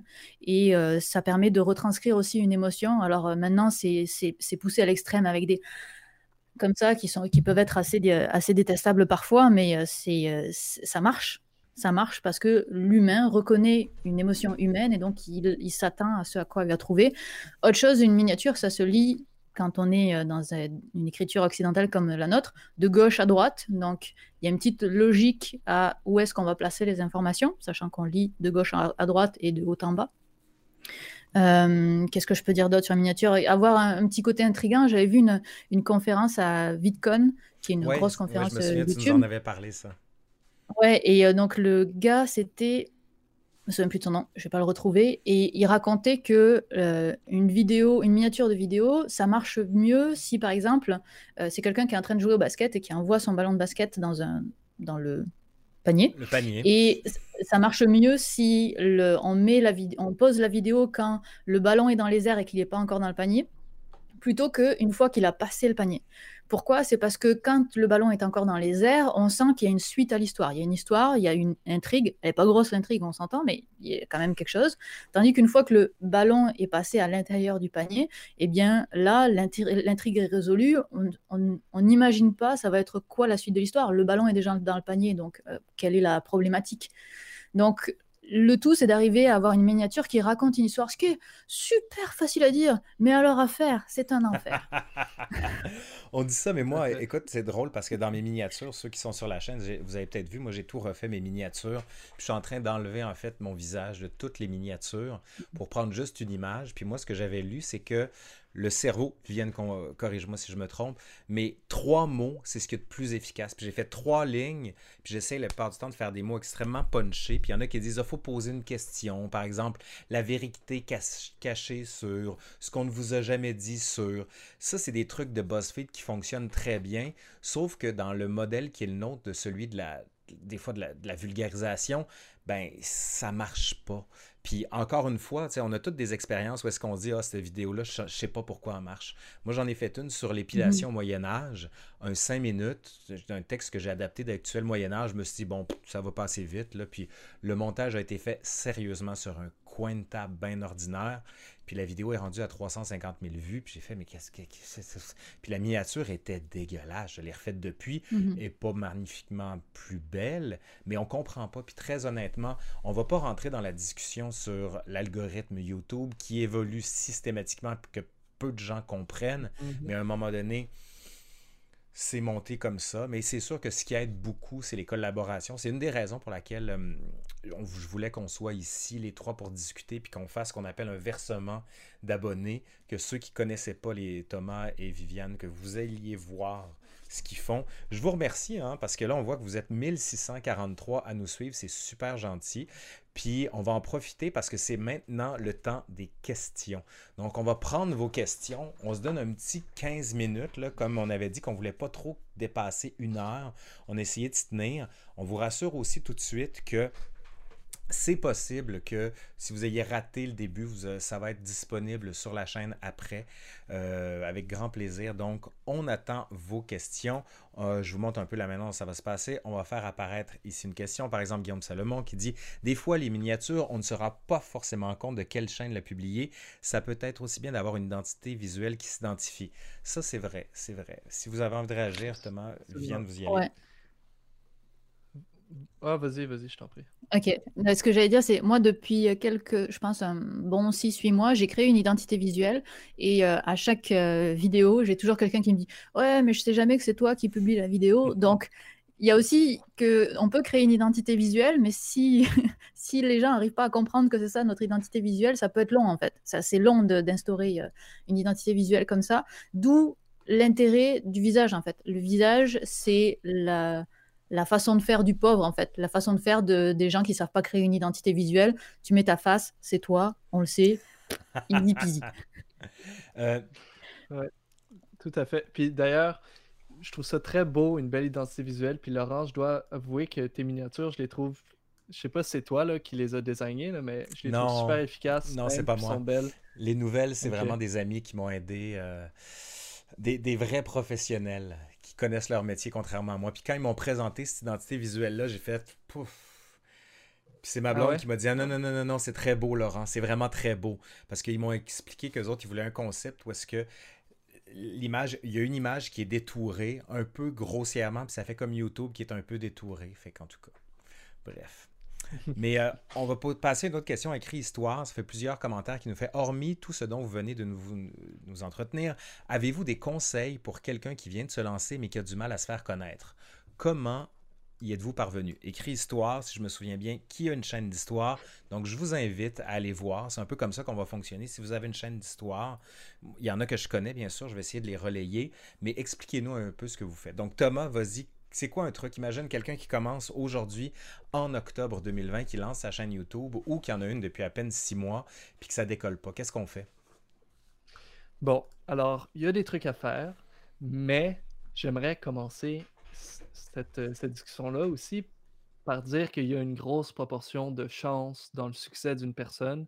Si tu, si ta chaîne, si tu es populaire sur YouTube, ça ne veut pas nécessairement dire que le contenu que tu fais est qualitatif. Et à l'inverse, si ta chaîne ne marche pas, ça ne veut pas nécessairement dire que tu es en train de faire du mauvais contenu. Je veux juste que ce soit clair. Il y a beaucoup, beaucoup, beaucoup de chance. C'est mon cas. Moi, il y a des, des fois des vidéos qui ont buzzé dans l'algorithme, qui m'ont fait découvrir par beaucoup de personnes, puis je ne sais pas exactement pour quelle raison.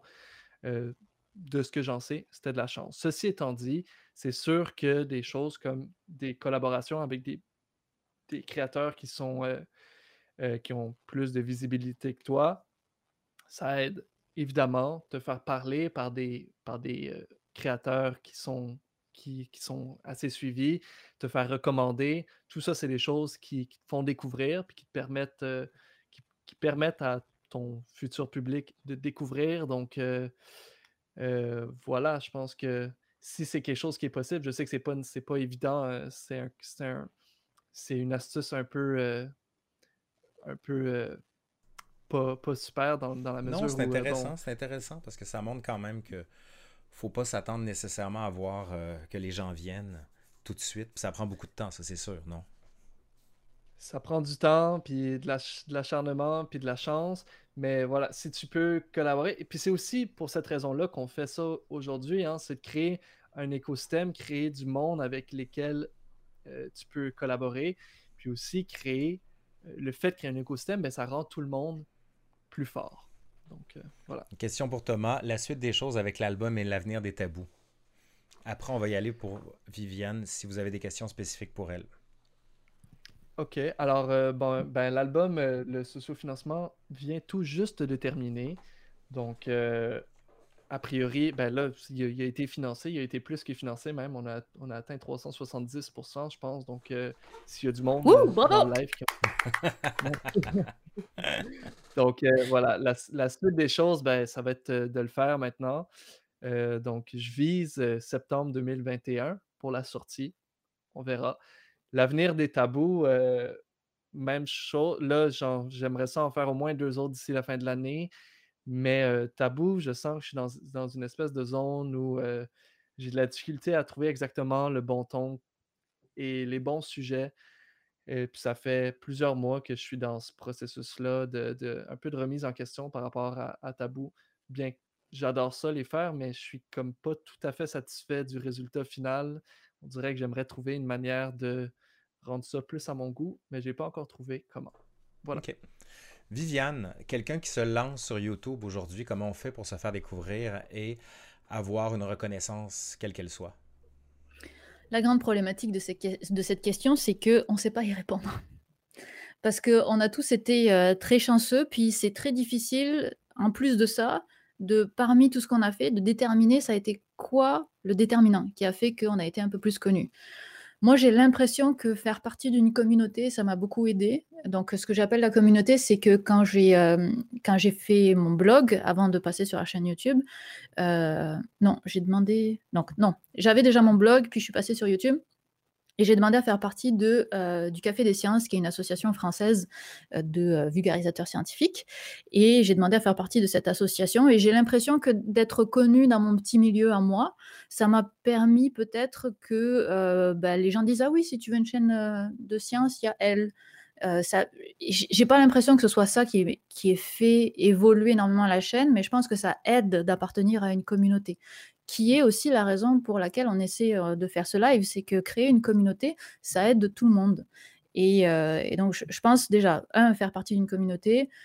Les réseaux sociaux, on en parle beaucoup. J'ai pas l'impression que ce soit si important que ça. Quand je regarde la quantité d'audience qui vient des réseaux sociaux par rapport à la quantité d'audience qui viennent directement de YouTube sur mes vidéos, les réseaux sociaux sont négligeables. Donc, je ne suis pas sûre qu'avoir vraiment une, stratégie dans les réseaux sociaux soit vraiment utile.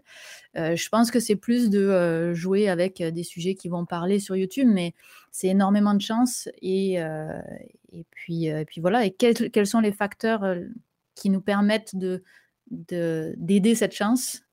J'en sais rien. Si je peux me, si je peux permettre un, petit commentaire rapide aussi par rapport à cette question-là, je pense qu'une chose aussi, surtout quand on débute, mais en fait tout le temps, mais aussi quand on débute en fait, c'est d'être euh, à rester à l'écoute des commentaires parce qu'il y a souvent bien beaucoup de personnes bien intentionnées qui mm. vont te, te, donner des commentaires constructifs pour t'aider à, à, améliorer ton contenu. Puis au début, quand tu commences, c'est normal que ton contenu ne va pas être optimisé. Donc, euh, soyez à l'écoute. On est d'une certaine manière dans l'industrie du service. Hein. On, donne. Euh, les gens veulent être divertis, les gens veulent apprendre, puis on, essaie de leur offrir ça. On le fait pour nous, mais on le fait aussi, on le fait surtout pour les autres, d'une certaine manière. Donc, euh, soyez à l'écoute de votre public. Thomas, une question rapide pour toi. Quel est ton budget clavier vu le nombre que tu as explosé? j'ai, en fait, je vais, je vais révéler quelque chose là. J'ai, euh, je tape à côté de mon clavier parce qu'en fait, pour ceux qui connaissent dans ma série Tabou, j'ai comme l'habitude de taper fort sur mon clavier. Puis euh, les gens sont comme mon Dieu, tu dois briser tellement de clavier. Mais en fait, c'est que je, frappe à côté. Puis euh, de cette manière-là, je... de cette manière-là, je brise pas mon clavier. Ça, c'est une grande astuce. brisez pas vos claviers à la maison. Bon. Laurent, oui, je, te retournerai la question de savoir comment euh, développer l'audience parce que nous, euh, Thomas et moi, ça fait quand même longtemps qu'on est là. Donc, il y a, eu beaucoup de choses qui se sont accumulées au point où on ne sait pas trop ce qui a marché ou pas. Mais toi, c'est plus récent. Donc, peut-être que tu as une meilleure vision de comment est-ce que tu as pu augmenter ton audience euh, rapidement. Parce que c'est quand même rapide, là, ça fait deux ans, puis tu es à combien? 120, 130, 140, 142 aujourd'hui. Eh. Faut, faut dire, puis il y a quelqu'un qui me le signalait d'ailleurs, je vais retrouver le commentaire, c'est Kyo qui disait Vive les collaborations, je t'ai connu Laurent par Nota Bene, donc Benjamin Brio, et il vient de vous connaître par euh, ce live-là.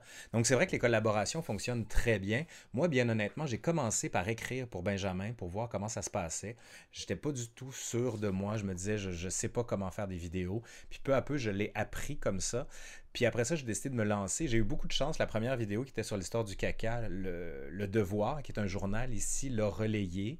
Ça a monté. J'étais chroniqueur à Salut Bonjour. Ils ont parlé un peu de ma chaîne. Puis tranquillement, comme ça, ça a monté. J'avoue que ma présence dans les médias m'a vraiment beaucoup aidé. Mais bien honnêtement, là, pour être sincère, la présence que j'ai eue au mois de mars dernier, à Tout le monde en parle, l'émission a fait grimper la chaîne. J'ai pris 15 000 abonnés en une semaine et demie. Puis ça, ça a été. Euh, c'est un don de Dieu, là, carrément. vraiment, j'ai eu beaucoup de chance d'avoir été invité là. Puis plus encore, d'avoir eu un transfert d'abonnés. Puis depuis, ça a explosé. Puis c'est ça la grande difficulté. À un moment donné, on se dit comment on fait pour passer un palier? Puis c'est vraiment de de se diversifier, peut-être d'écrire pour les autres, d'inviter les autres. Puis il y en a beaucoup, parce que je ne veux pas parler trop de moi là-dessus, mais il y en a beaucoup qui nous demandent, euh, Thomas et Viviane, comment vous faites pour choisir vos sujets? Et surtout, comment vous déterminez que ce sujet-là est assez bon pour faire partie d'une vidéo. Viviane, je pense qu'on va y aller avec toi pour commencer. Ouais, alors euh, c'est facile, c'est le sujet que j'ai envie de faire à ce moment-là, tout simplement. Donc euh, je me pose des questions à la con, puis je me, quand c'est bien à la con, je me dis que ça va bien marcher. Euh, ça marche pas toujours. ma, ma, capacité à prédire qu'une vidéo va marcher est absolument nulle. Euh, ça, c'est une fois sur deux, ça marche, donc autant dire le hasard. Euh, donc c'est difficile à dire. Donc ça, moi, les sujets, c'est ce qui me tente à ce moment-là. Je fais, je prends quasiment plus de notes sur euh, des idées de sujets parce que j'en ai trop.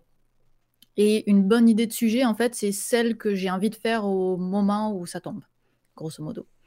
Ça, c'est évidemment quand je suis ma propre boss, c'est que euh, euh, je ne travaille pas avec une autre boîte de production. Quand il y a une, boîte de prod derrière, euh, on est un petit peu obligé d'avoir un thème, un petit peu obligé de prévoir les choses beaucoup plus d'avance. Mais si je suis sur ma chaîne et que j'ai 100% de liberté, bah, dans ce cas-là, c'est ce que j'ai envie de faire au moment où j'ai envie de le faire. Et puis, j'ose espérer que l'audience qui me regarde est une audience qui a les mêmes intérêts que moi. Tu vois, il y en a qui rajoutent, parce que je t'envoie tout de suite la question à toi, la stratégie de faire une vidéo de merde pour bien se lancer. mais ça, c'est pour toi, en référence à ta vidéo sur le caca. Hein. Oui, mais, en même temps, je le prends de manière métaphorique aussi, de se uh-huh. lancer sur une vidéo qui a un peu tendance. Tu sais, tu dis, tu te poses des questions à la con, puis je veux faire une vidéo avec ça. Finalement, c'est de s'inspirer de son quotidien pour essayer de lancer quelque chose, c'est ça?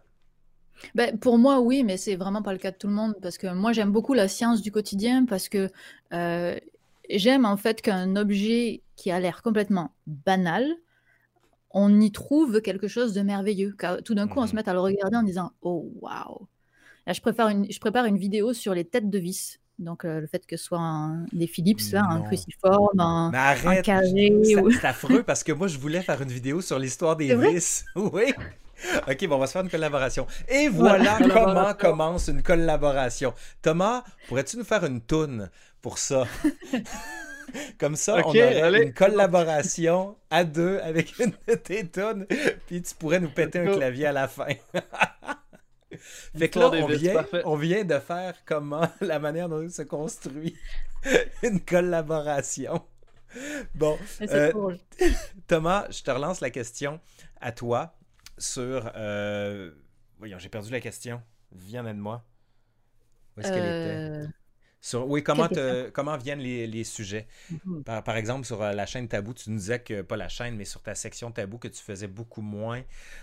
sur quoi tu t'inspires Qu'est-ce qui est fondamental pour toi? Si un Canadien anglais dit du la marque du Québec ou un humoriste français fait mal l'accent québécois, tu te dis, faut que je réagisse? Ben, moi, moi j'essaie de de, parler de sujets de société ou du moins de trucs qui, s'inscrivent un peu dans, euh, dans le paysage socioculturel d'une certaine manière. Donc, c'est sûr que je vais, je vais essayer quand même de m'inspirer de l'actualité puis de, de ce genre de choses-là sans nécessairement parler d'actualité parce que ça me prend trop de temps à faire une vidéo pour qu'elle soit encore d'actualité, justement, au moment où je la sors. Donc, euh, je vais essayer de juste de m'inspirer en général de ce, qui est en train de se passer, des gros titres, tout ça. Puis euh, quand j'ai un sujet qui j'ai ah peut-être que ça ça pourrait être possible, ben je vais faire je vais commencer à faire de la recherche dessus. Et euh, souvent à cette étape-là, j'annule la vidéo. J'arrête d'aller plus loin parce que je me rends compte que soit c'est moins intéressant que je pensais, soit qu'il n'y a pas assez, j'ai pas assez d'informations pour me faire une, idée claire sur le sujet, ou euh, tout simplement il n'y a pas assez de, de contenu vidéographique à mettre de l'avant parce que Tabou est, a besoin de contenu vidéo. C'est ça le, ça fait partie de l'ADN de la série. Donc s'il n'y a personne qui en parle en vidéo, ben c'est le sujet est comme moins intéressant dans ce format-là. OK. Voilà. Moi, de mon côté, je vous avouerai que dernièrement, j'ai un peu changé la version de la chaîne pour en faire une chaîne aussi qui était de l'actualité historique. Euh, vous avez vu, là, dernièrement, j'ai fait une vidéo sur les masques dans l'histoire parce que on en parlait énormément. J'ai fait une vidéo sur l'histoire du racisme avec l'histoire de George Floyd parce que je pense qu'on peut avoir un écho qui est extrêmement, qui, a une permanence qui s'inscrit quand même dans l'actualité, contrairement à ce qu'on pense. La seule difficulté, c'est qu'il faut travailler vite. Je ne conseillerais pas de commencer par ça.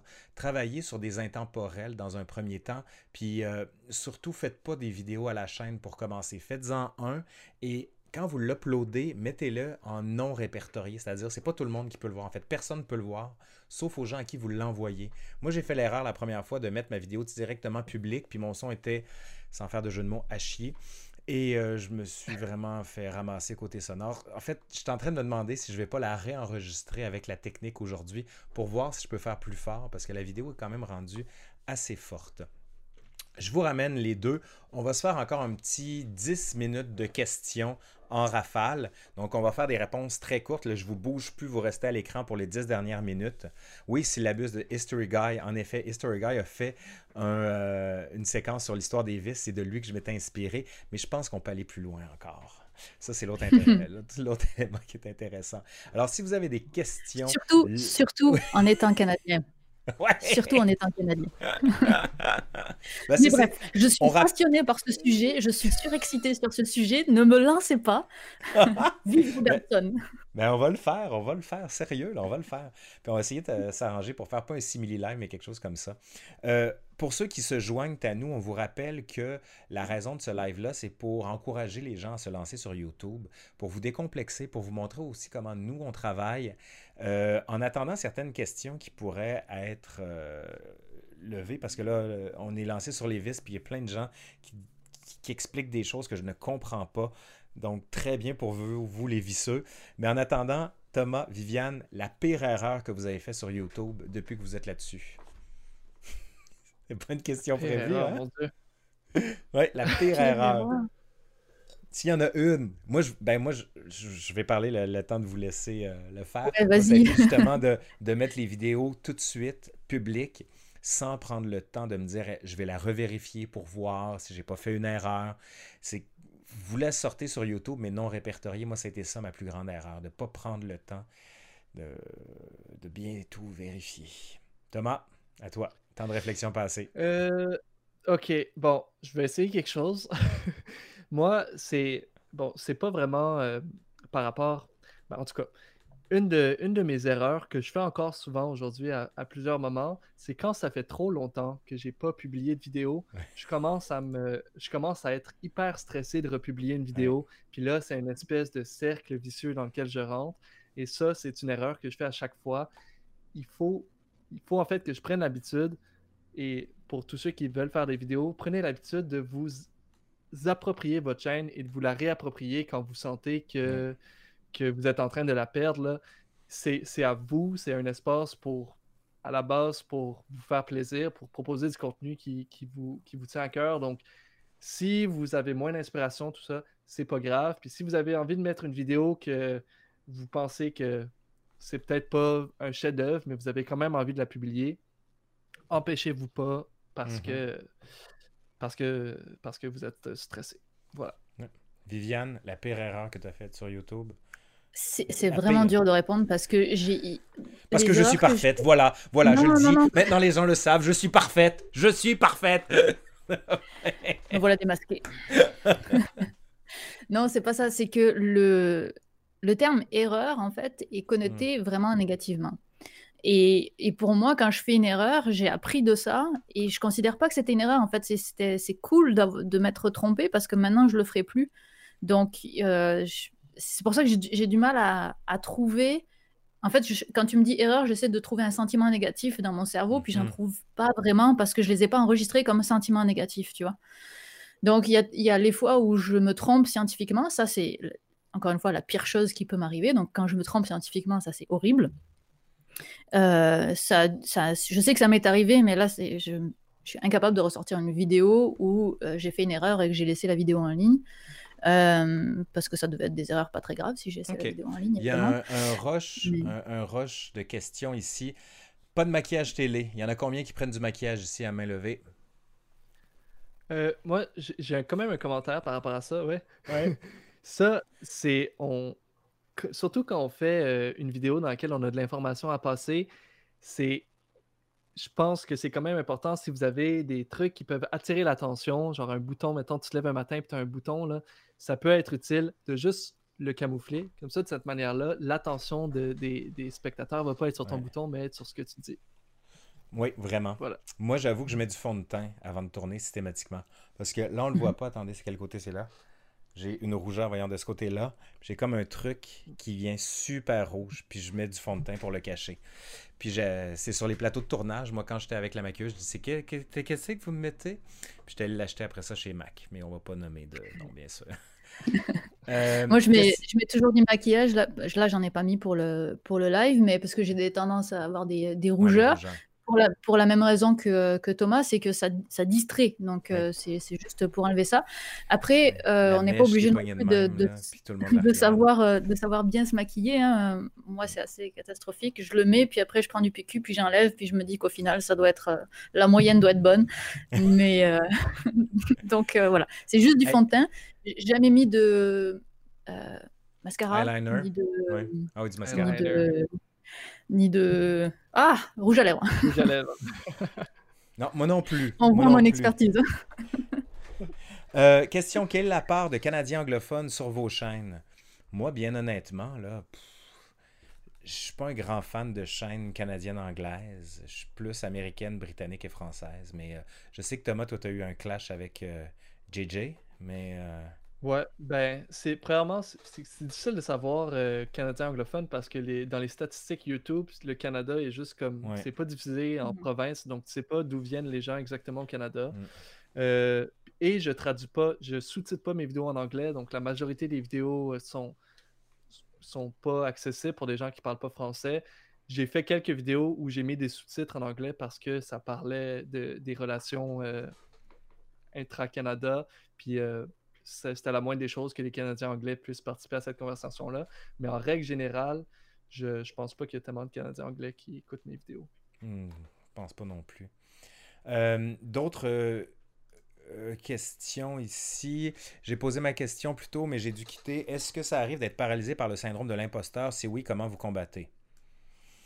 Viviane, le syndrome de l'imposteur ça l'a été au début, euh, et puis maintenant, je suis euh, un peu plus en paix avec ça. Pas complètement, on n'est jamais complètement euh, guéri de ça, mais parce que on se rend compte qu'en fait, que le métier de vulgarisateur, vulgarisatrice, qui est le mien, c'est un métier où on n'est jamais expert de ce dont on raconte. Donc ça n'arrivera absolument jamais d'être experte. Donc j'aurai toujours le syndrome de l'imposteur. Et en plus, le syndrome de l'imposteur, je l'avais déjà quand je faisais de la recherche et donc quand j'étais experte de mon domaine.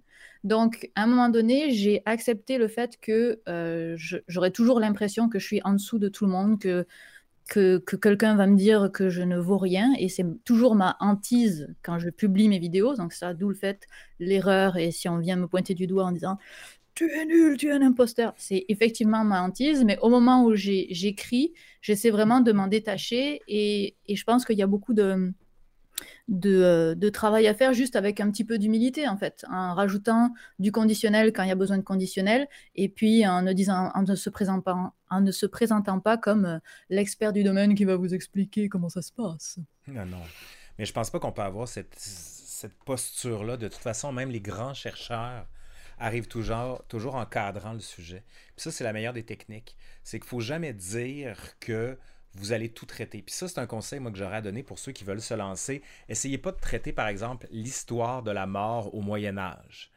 Vous allez vous planter trancher ça mince. C'est comme le plus mince possible. Small is beautiful. Puis une tranche mince, vous allez voir, c'est comme un fil à un moment donné d'un t-shirt. Il y a un fil qui sort. En tirant ce fil-là, tout le t-shirt va se défaire. Ben, vous, votre but, c'est d'aller chercher du petit. Puis le petit va être assez riche. Puis faites confiance. Puis pas besoin d'aller très, très loin. Euh, je veux dire, en termes de sujet, allez-y au plus simple. De toute façon, ça va se compliquer très vite dès que vous allez commencer à faire des recherches malgré vous. Euh, j'ai d'autres questions. En fait, j'ai salué Stardust, euh, très bonne chaîne de vulgarisation sur le, domaine, voyons, de l'aérospatial en tout genre, qui est venu d'ailleurs nous voir au Canada, qui a fait une, bonne série justement euh, ici à voir absolument. D'autres, comme disait Nicolas Concha, ça va être drôle ça. Faites-vous attention à utiliser davantage un bon français pour tourner vos vidéos. Thomas, comme toi, tu as la langue la plus châtiée. J'aimerais t'entendre sur le niveau de l'accent. ouais, ouais. Euh, ben, c'est sûr que ben, une des réalités sur YouTube, premièrement, si tu fais du contenu francophone, c'est que la majorité du public vient d'Europe, de France, de Belgique et de Suisse. Donc, euh, moi, j'ai horreur des Québécois qui prennent des accents français. Donc, euh, je le ben, As-tu compris, Viviane? As-tu compris? C'est à toi que ça s'adressait. Désolé, je voulais pas. Ça va le sortir. Je, ne prends pas l'accent. J'ai horreur. Je sais, je sais. Je veux dire, j'ai horreur des, euh, des Québécois qui modifient leur accent, OK? Ouais.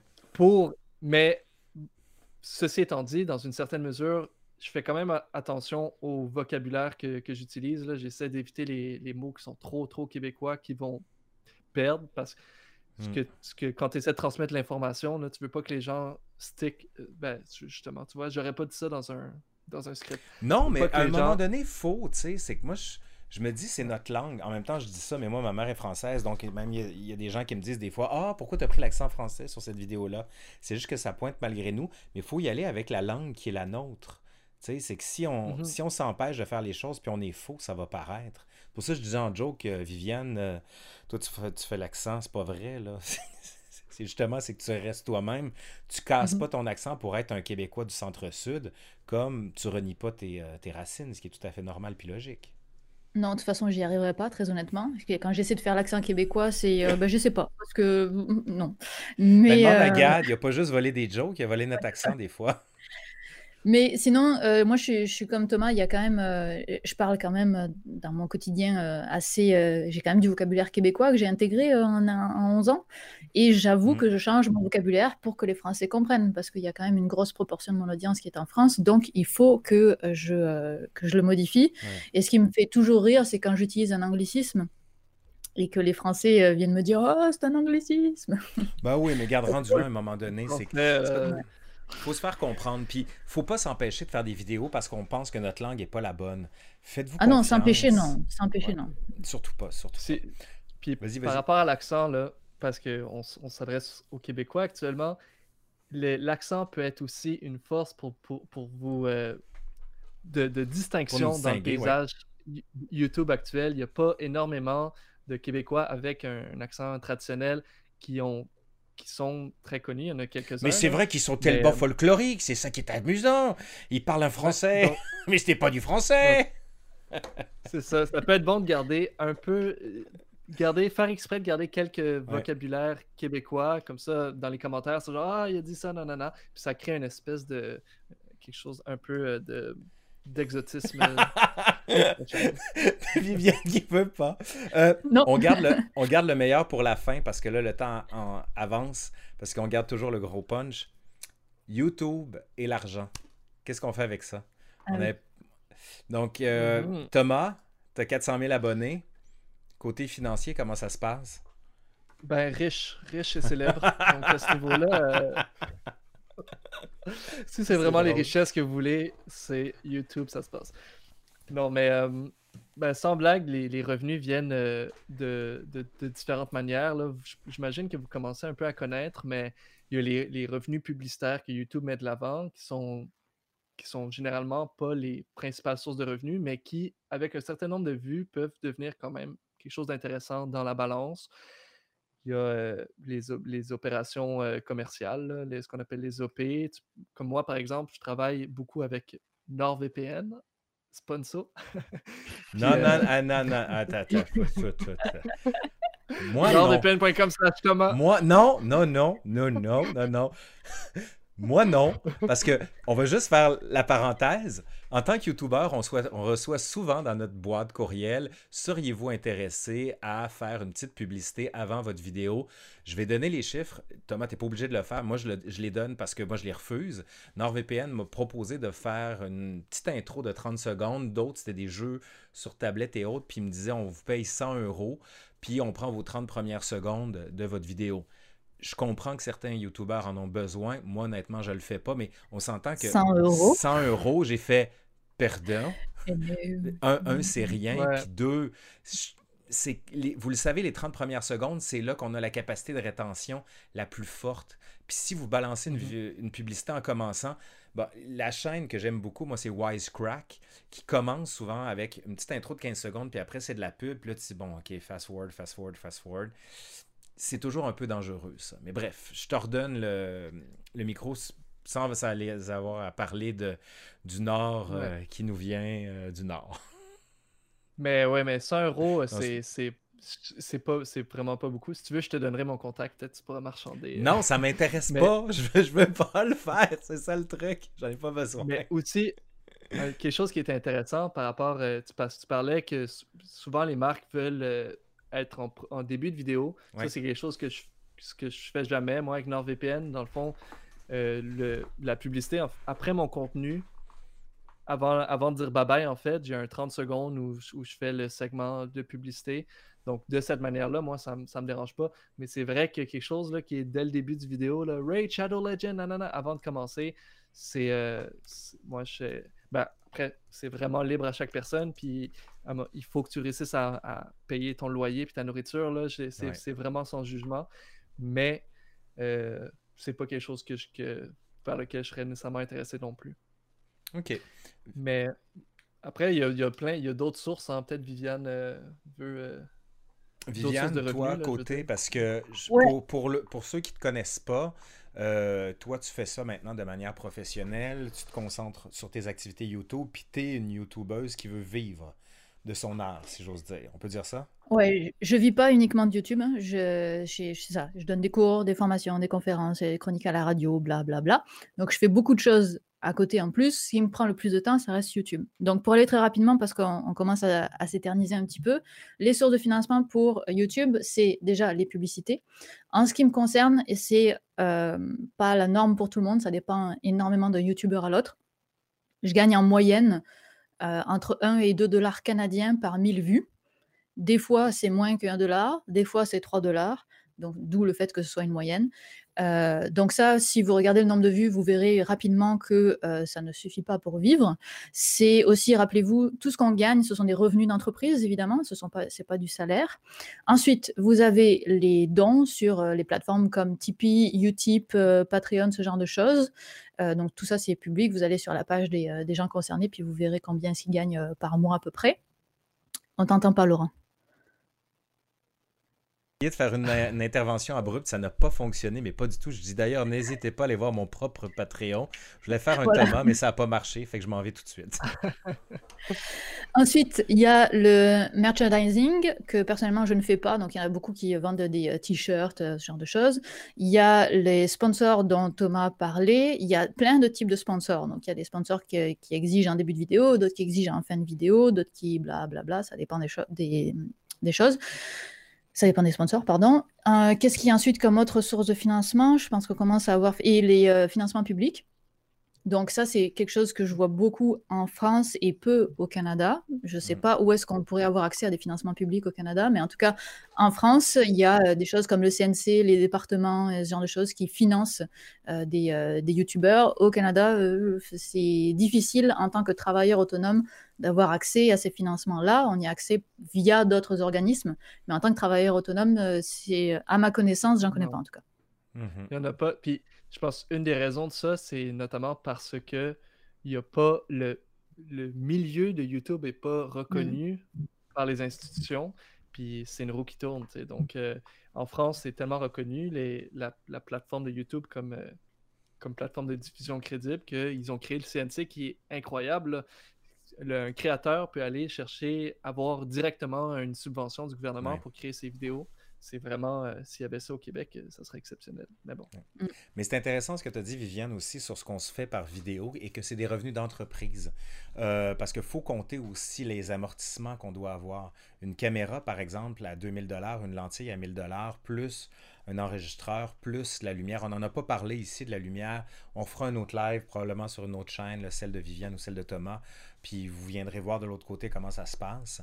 Mais c'est ça prend du temps à rentabiliser. C'est pour ça que des fois, il faut commencer tranquillement, puis vous allez monter la pente, mais faut le faire. Puis si vous avez envie, le plus difficile, c'est juste de se lancer. C'est un peu comme la psychothérapie, j'ai envie de vous dire.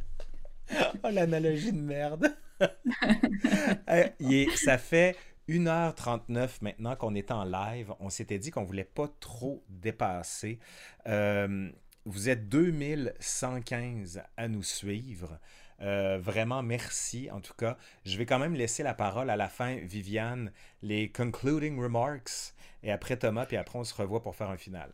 Viviane? Ben, ouais, euh, un mot final. Donc nous, l'objectif de ce live, c'était quand même de vous inciter à créer des vidéos, particulièrement si vous êtes au, Québec, parce qu'on voudrait créer cette communauté. On, en a marre d'être tout seul, on en a marre d'avoir euh, vraiment euh, aucune reconnaissance, de parler à personne. On est juste tous les trois. Et euh, dans le monde culturel, encore une fois, éducatif, il y, en a d'autres, évidemment. Et donc, on espère qu'on vous aura incité. C'est sûr que nous, on est, on est tous ça fait plusieurs années qu'on est là-dedans, donc euh, peut-être que ça vous a semblé comme une trop grosse tâche, mais il faut vraiment y aller petit à petit. Vous pouvez regarder mes premières vidéos, j'imagine c'est la même chose pour euh, Thomas et Laurent, mais mes premières, ma première vidéo n'avait pas de son. Donc euh, on commence bas. on, part de loin, ouais. On part de loin, ouais. Et donc, faut pas hésiter, on, on, apprend, et puis chaque vidéo est une occasion d'apprentissage. Ne faites pas ça parce que vous voulez devenir célèbre et riche, faites ça parce que vous avez envie du partage. Et si vous avez envie de partage, a priori, euh, ça devrait bien se passer. Thomas? Ouais, ouais, voilà, ça, ça rejoint, euh, je pense, amusez-vous. En gros, allez-y une étape à la fois, mettez-vous pas trop de pression sur vos premières vidéos. Bien, vous pouvez vous, vous euh, écouter le plus de vidéos pour vous, pour, pour vous informer et devenir le meilleur possible, mais commencez, allez-y, puis vous allez devenir meilleur à force de le faire. Puis euh, voilà, amusez-vous, puis on espère vous y voir et devenir euh, collègues dans quelques mois, qui sait. Ouais, ben j'ai une proposition à vous faire à vous deux. Euh, là, il y en a beaucoup peut-être qui ont envie de se lancer. On va refaire un autre live à trois.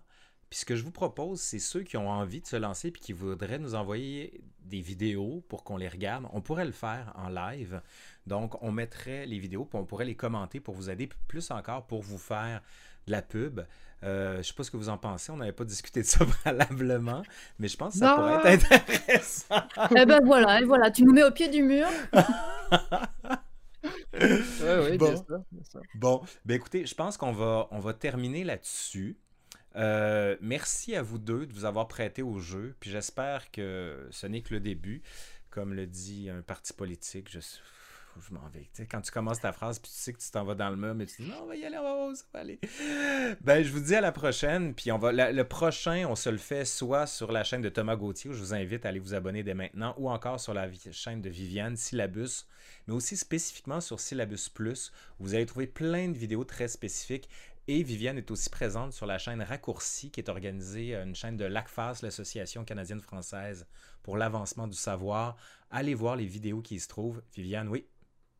Si je peux me permettre de faire une petite auto-promo euh, supplémentaire, bah c'est ce vendredi, ce vendredi et le 30 octobre, je donne une formation justement via l'ACFAS qui est une formation pour les gens qui ont une expertise, donc euh, des chercheurs, en tout cas des experts, qui veulent faire leur première vidéo. Donc ça, ça retrace un petit peu ce dont on a parlé euh, aujourd'hui, mais ça va un petit peu plus en détail.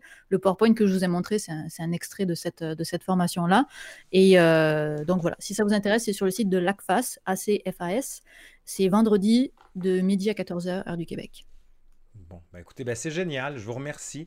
Donc, je mets fin au live puis on se revoit très bientôt. Allez voir les chaînes de ceux dont on a parlé. Allez, bye.